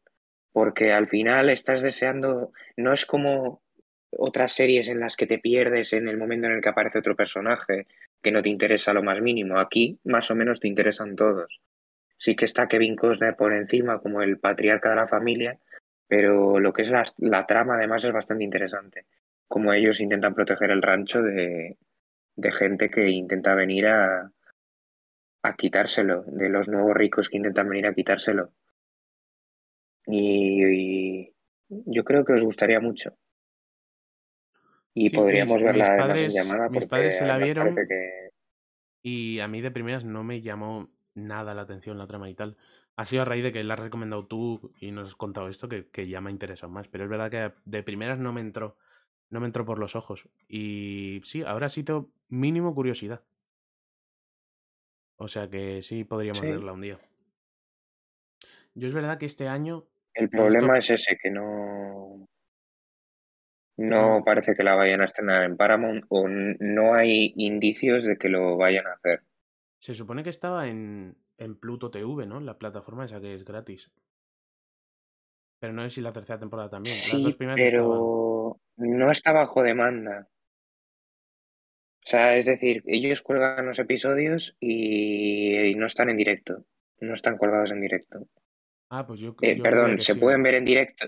Perdón, se pueden ver en directo, pero no los Sí. puedes ver bajo demanda. Ya, ya, Ah, ya, pues yo, ah, pues yo O pensaba que sí se podían ver bajo demanda, vaya. Pues ese es el gran problema. El- yo lo que Pero se era que es verdad en... que este año he visto muy pocas series comparado con el año pasado, por ejemplo. Sí. He visto muchas más películas. Y eh, bueno, aún así lo que he visto, he visto cositas chulas de series. Pero tengo un montón de series pendientes y me gustaría este año ver alguna más. Y además van a sacar muchas este año. Eh, ¿Queréis pasar a, a otro tema o tenéis alguna serie? Estoy intentando hacer memoria, pero es que la verdad es que un año es muchísimo tiempo.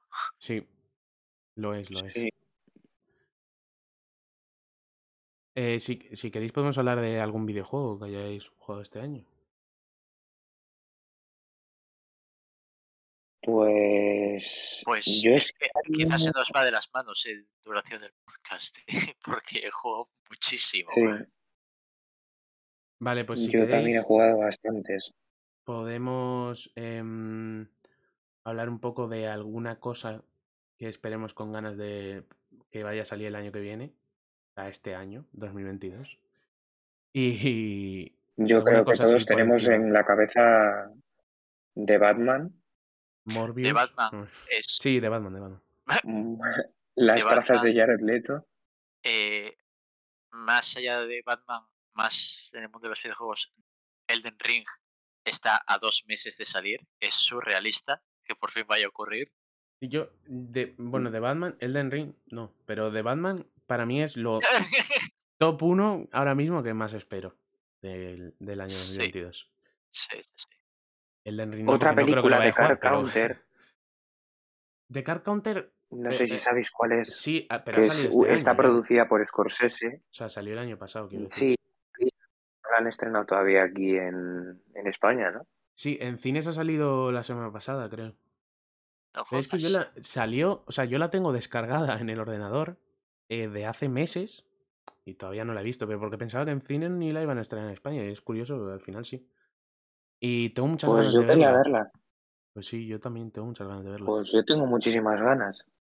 Es de O Oscar sea, Isaac, el día es el la podemos ver. Sí, Os- Y además el director es alguien, o sea, ha hecho cositas que he visto yo y que estaban chulas, pero ahora no me acuerdo del nombre.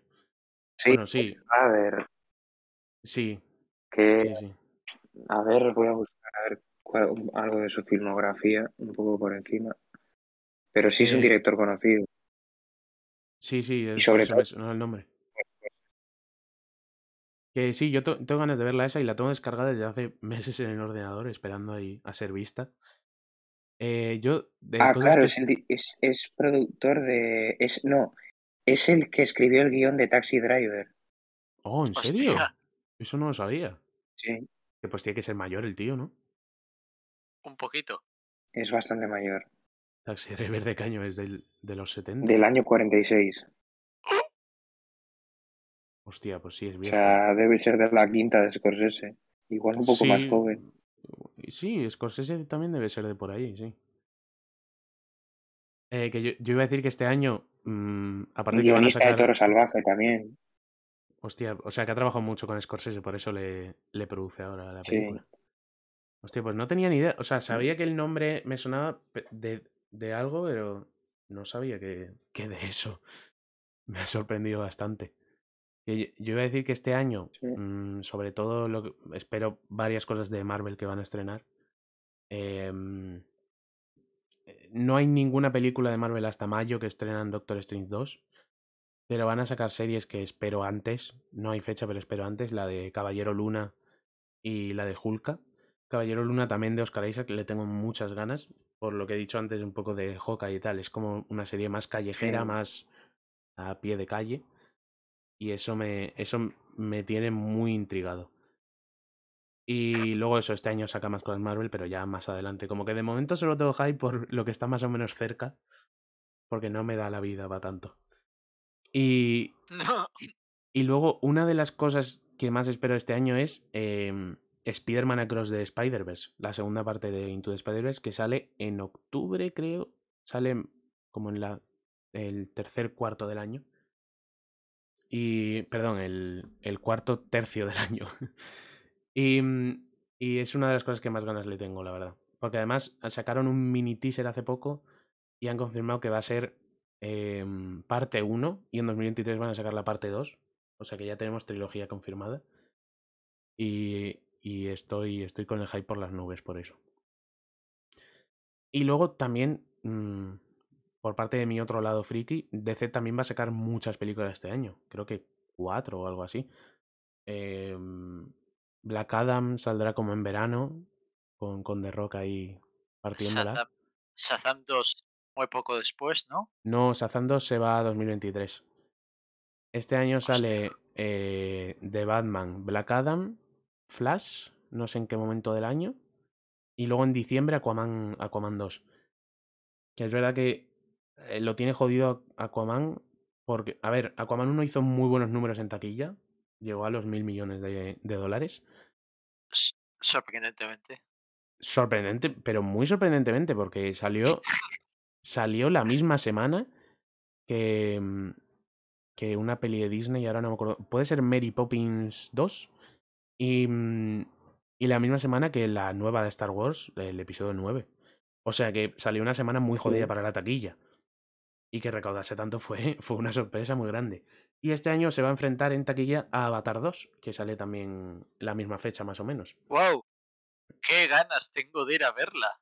Ríete, pero Me no. acuerdo de todos creo los que- detalles de Avatar 1. Creo que Avatar 2 va a hacer muy bien en taquilla solo por, la, por el nombre que tiene la gente. O sea, Avatar 1 es la Claro, peli más taquillera claro. de la historia.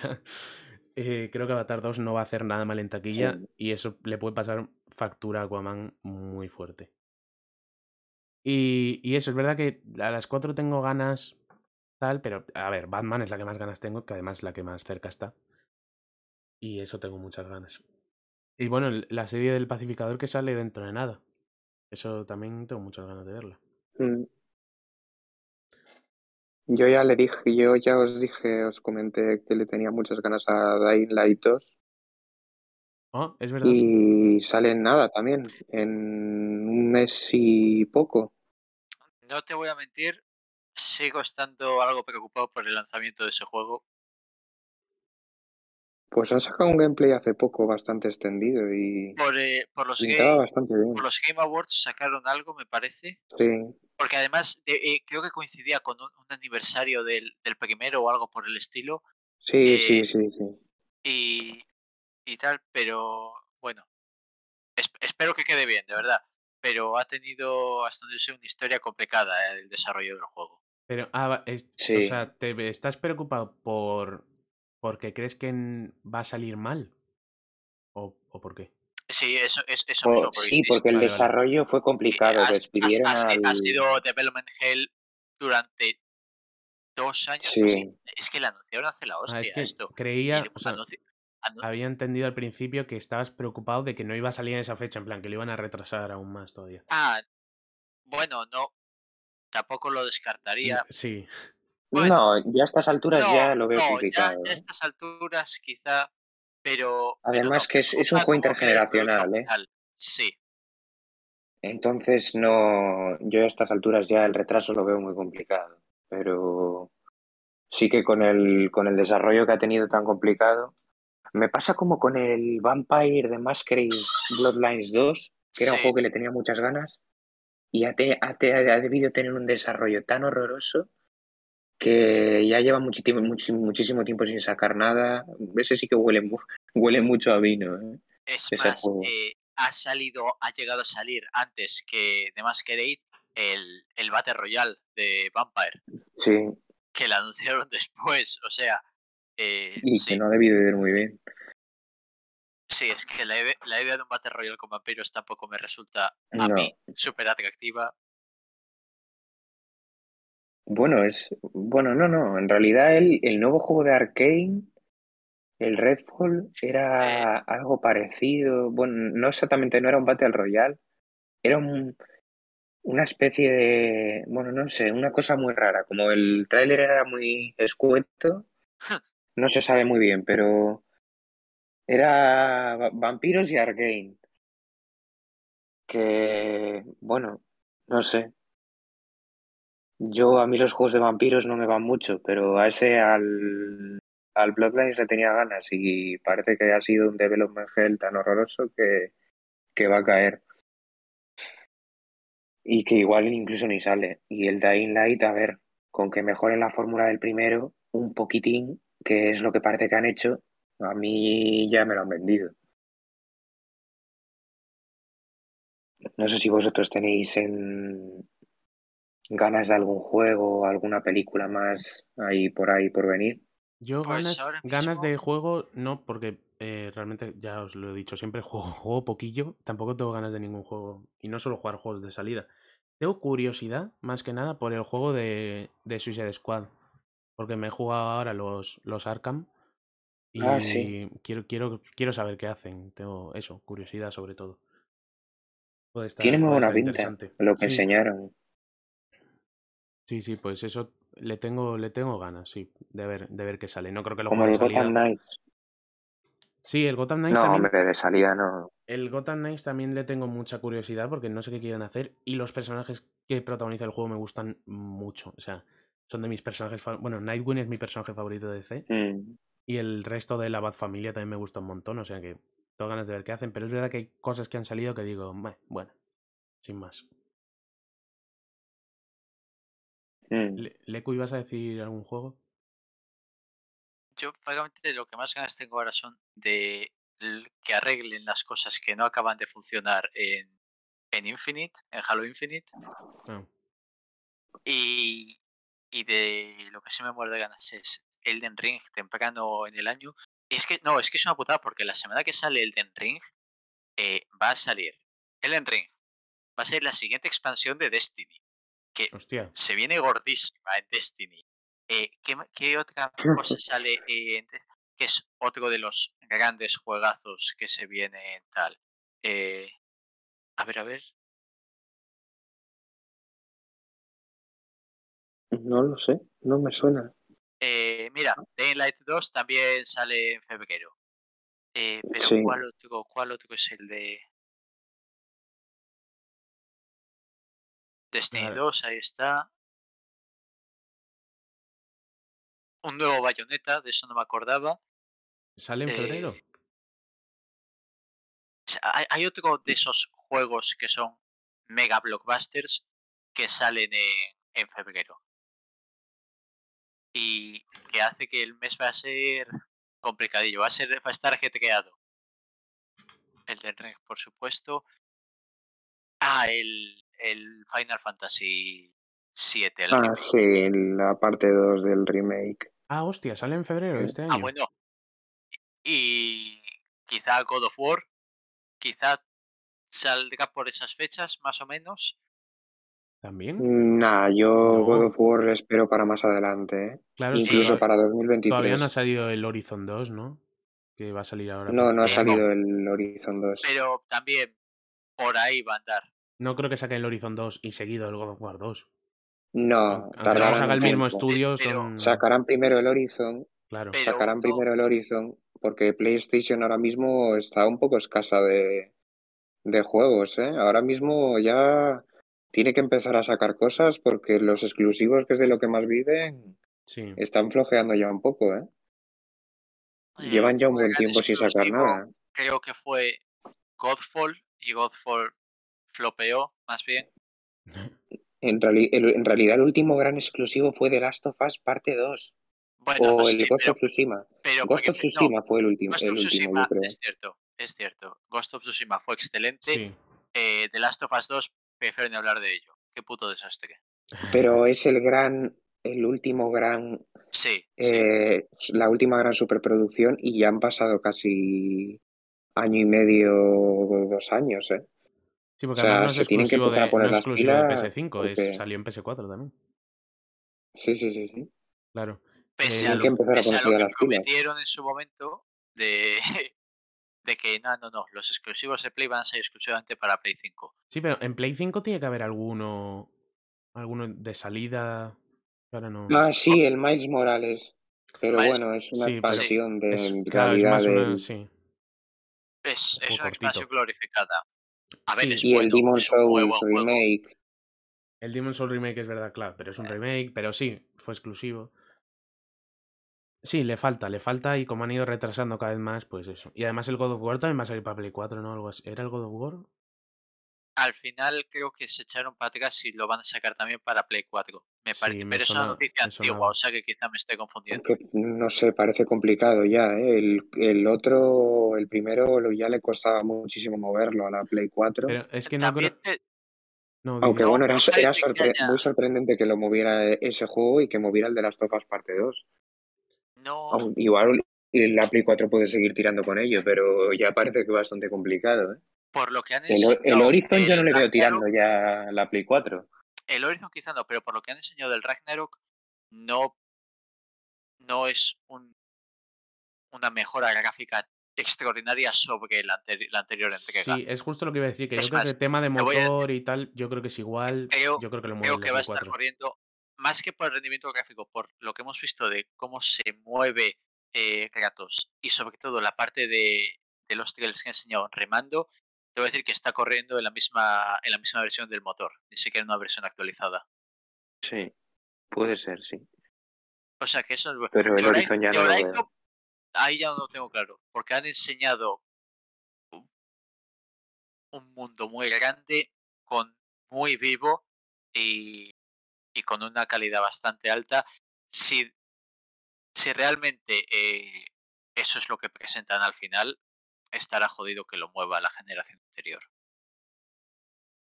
Jodido, prácticamente imposible. Eh.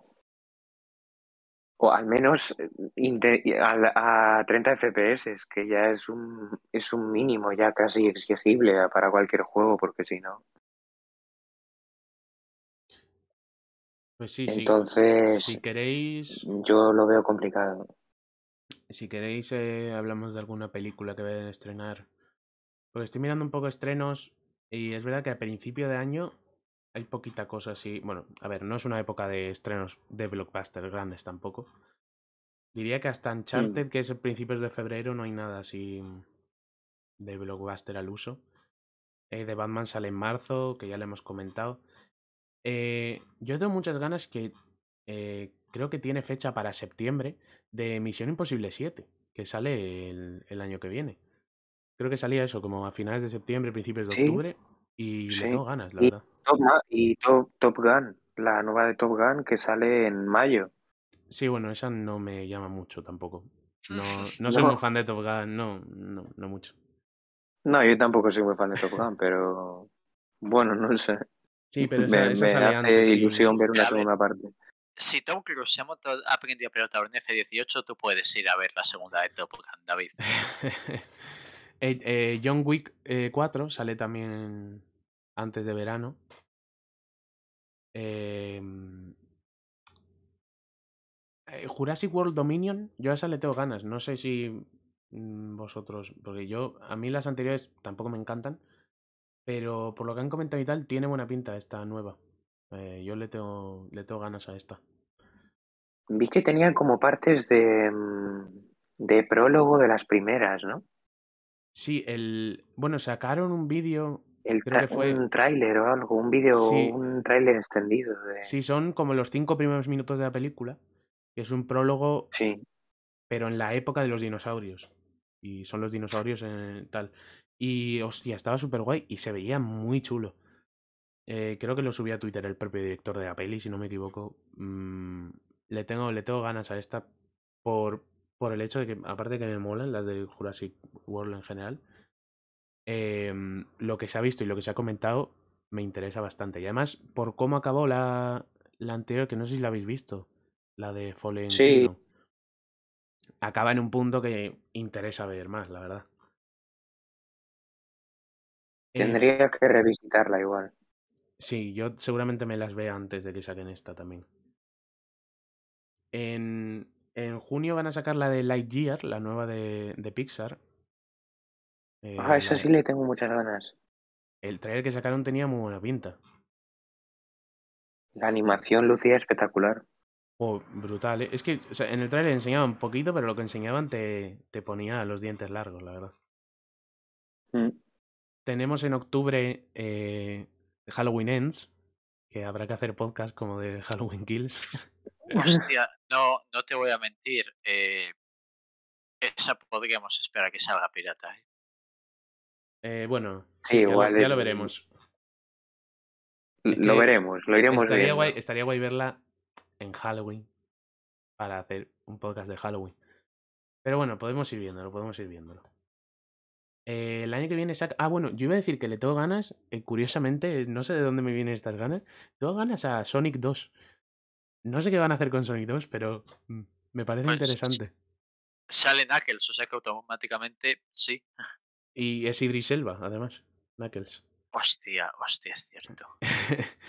Eh, y este año sacan, además de Sonic 2, en diciembre sacan la peli de Super Mario, protagonizada por Chris Pratt y, Eh, y compañía. Sí, prefiero olvidarme de eso. Tengo Sí, muchas ganas de ver cómo... eh, o sea, porque creo que va a ser una mierda, eso para empezar.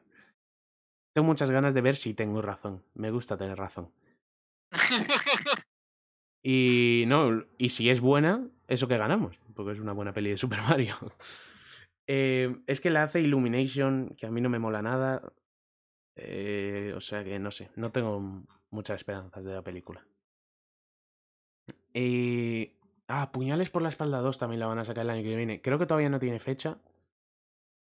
Pero yo le tengo ganitas a esa, le tengo ganitas. Sí, Leku debería verse la primera, que parece que todavía no la ha visto. No quiere. no, pero correr- bueno. no correrá en Westico Lifetime. Bueno, igual tratamos a una silla y te obligamos a verla, a ver qué te parece eso. Cierro los ojos. Te los abrimos como en la naranja mecánica, te vamos echando gotitas Me- para que no se te sequen. Me autonoqueo, que sé cómo hacerlo. No puedes, no te dejamos. No, pero en serio, la 2, bueno, es que creo que lo creo que los compró Netflix, las dos secuelas, y las van a sacar directamente en Netflix, o sea que guay. Pero todavía no hay fecha, o sea que no se sabe. Mm, yo eso es más o menos lo... A ver, de tipo blockbuster, porque de otras películas luego... Es que lo que me gusta mucho, que me ha pasado mucho este año, es que al final veo películas que no me esperaba que iban a estar guays y están muy guays. Y espero que este año me sorprendan con alguna cosilla también. Netflix que de vez en cuando entre, entre la basura sale alguna joyita de ahí. Y, y está guay, está guay. Bueno, en cuanto Porque a series, Death Note o Cowboy Bebop hay un Arcane, entonces, Sí. bueno, Cowboy Bebop me la vi yo, la, el live action. eh, ya lo siento, David. No, es, no está tan mal, ¿eh? No está tan mal. No... ¿Acabaste de verte el anime? Sí, sí, el anime me lo vi entero también. Vale. Obviamente no le llega a ninguna altura, pero por las comparaciones no, no procede. Pero eh, creo que la serie está algo divertida, o sea, está entretenida. No creo que sea tan mala como Death Note. Porque Death Note también me la vi cuando salió y está muy mal. No creo que sea el mismo ejemplo que Cowboy Bebop. Pero bueno, ya la han cancelado, o sea que da igual. Justo el día después de que me la acabé de ver, la cancelaron, la de Cowboy. Una putada. Eh, iba a decir. Ah, iba a decir que hemos hablado del, de Book of Boba Fett. Pero es que este año sacan más series de Star Wars. Porque eh, Mandalorian en temporada 3 se supone que puede llegar a final de año. Y este año van a sacar la serie de Andor y la serie de Obi-Wan. La serie que no. La- las dos con muchas ganas. Sí, yo le tengo ganas. A la de Obi-Wan, obviamente, es a la que más ganas tengo. Pero la de Andor, mm, creo que pueden hacer algo muy guay. Creo que es un poco la tapada, porque mucha gente va a estar en plan, "Nah, el personaje este que no le interesa a nadie, Rogue One, que no tal. Pero es que Rogue One es una peli guay y. y Yo creo que pueden hacer algo muy interesante y voy con la confianza a tope. Igual me llevo un Yo- chasco, pero. Yo de verdad quiero algo eh, con un tono muy serio de esta, con un tono Black Ops. Quiero que este tío sea un absoluto capullo. Quiero que haga la mierda que, la, que no ha salido a la luz sobre la rebelión. Sí, es que eso es lo que han prometido. Ahora, que lo hagan es otro tema. es- claro, claro. Claro, porque es que. uh, la rebelión son los héroes, pese a que el imperio tenía la razón. Eh, yo Entonces, lo, que, lo que me molesta mucho, porque me molesta, es que en Mandalorian lo dijeron y en Book of Boba Fett también, Book of Boba Fett todavía no lo hemos visto, pero siempre empiezan, no, en esta serie vamos a explorar los bajos fondos de la galaxia, las cosas que no hemos visto todavía. Y luego en Mandalorian eso fue mentira. Fue totalmente falso, o sea, al final se metieron con temas mm, conectando con las pelis, la fuerza, no sé qué. O sea, siempre han ido por otro lado. Yo prefiero que Mandalorian temporada 3 se vaya a Mandalore, explore más el tema de los mandalorianos. Eh, Book of Boba Fett sí que han dicho que va a explorar los bajos fondos porque va de mafias y tal, prácticamente. va de eso la esta. Claro, va de los bajos fondos, entonces sí. Y luego dijeron que la de Andor iba a ser eso, la más sucia en el sentido de que van a mostrar las cosas, mm, las cosas que no hemos visto todavía en ese sentido. Ahora, espero que lo hagan, porque como nos prometan esto y luego no lo hagan, la serie nos va a decepcionar mucho. Al final, me alegro que recuperen cosas de una peli como Rogue One y me encantaría que hiciesen lo mismo con, con Han Solo, porque yo quiero ver eh, algo del, de Lando, por ejemplo. El Lando han dicho que iban a hacer una serie, no sé si al final la van a hacer. El Lando interpretado por Donald Glover, que a Leku le encanta, por supuesto. Sí, Eh, lo adoro. Eh, yo quiero ver algo más de eso y creo que se pueden sacar cosas interesantes de las pelis, de los spin-off que hicieron. Eh, pero bueno, es- que series es muy difícil decir lo que esperamos y tal, porque es verdad que las series no se anuncian con tanta antelación como las películas. No es lo mismo que vamos como ya. Buah, dentro de tantos meses va a salir tal serie. Entonces, lo que más solemos esperar son temporadas de series que ya hemos empezado. Ah. Porque Ted Lasso no sé si la van a sacar el año que viene, o sea, este año, en 2022. Pero Hombre, si la van a sacar es de lo que más espero. O sea, si la van a sacar es de lo que más espero. Y no sé, Ojalá. ojalá, y tanto que ojalá. Yo espero, yo espero que de verdad la saquen este año. Y series, pues eso, a ver con qué nos sorprende. También es verdad que es que las series requieren más tiempo, al final ves menos. Ah. Pero, pero pueden salir cositas interesantes. Se se vienen, cositas. Ahí está. Ay. Nada, si no queréis comentar nada más, podemos ir cerrando. Por mí estupendo. Yo Pues creo que sí, nos ha quedado un también. podcast muy resultón, la verdad. Eh, yo. mm, a ver si todo lo que hemos dicho de lo que esperamos envejece bien. Porque dentro de un año, cuando hagamos el podcast de lo mejor de 2022, igual empezamos. eh, la serie de Obi-Wan fue una mierda. eh, la peli de, de The Batman, vaya puta basura. Eh, fua, Ted Lasso acabó siendo el malo. Hostia, ¿te imaginas? ¿Te imaginas? Bueno, eh, para los nosotros del futuro, esperamos que haya salido todo muy bien. Eh, y nada, pues nos despedimos. Ahora pondré una cancioncita. Podría poner She's Like a Rainbow, que le hemos dicho antes, y me parece muy buena idea. ponerla. Podría hacerlo. Eh, así que nada, pues nos despedimos, ¿no? Bueno, hasta luego. Bueno, hasta luego. Venga.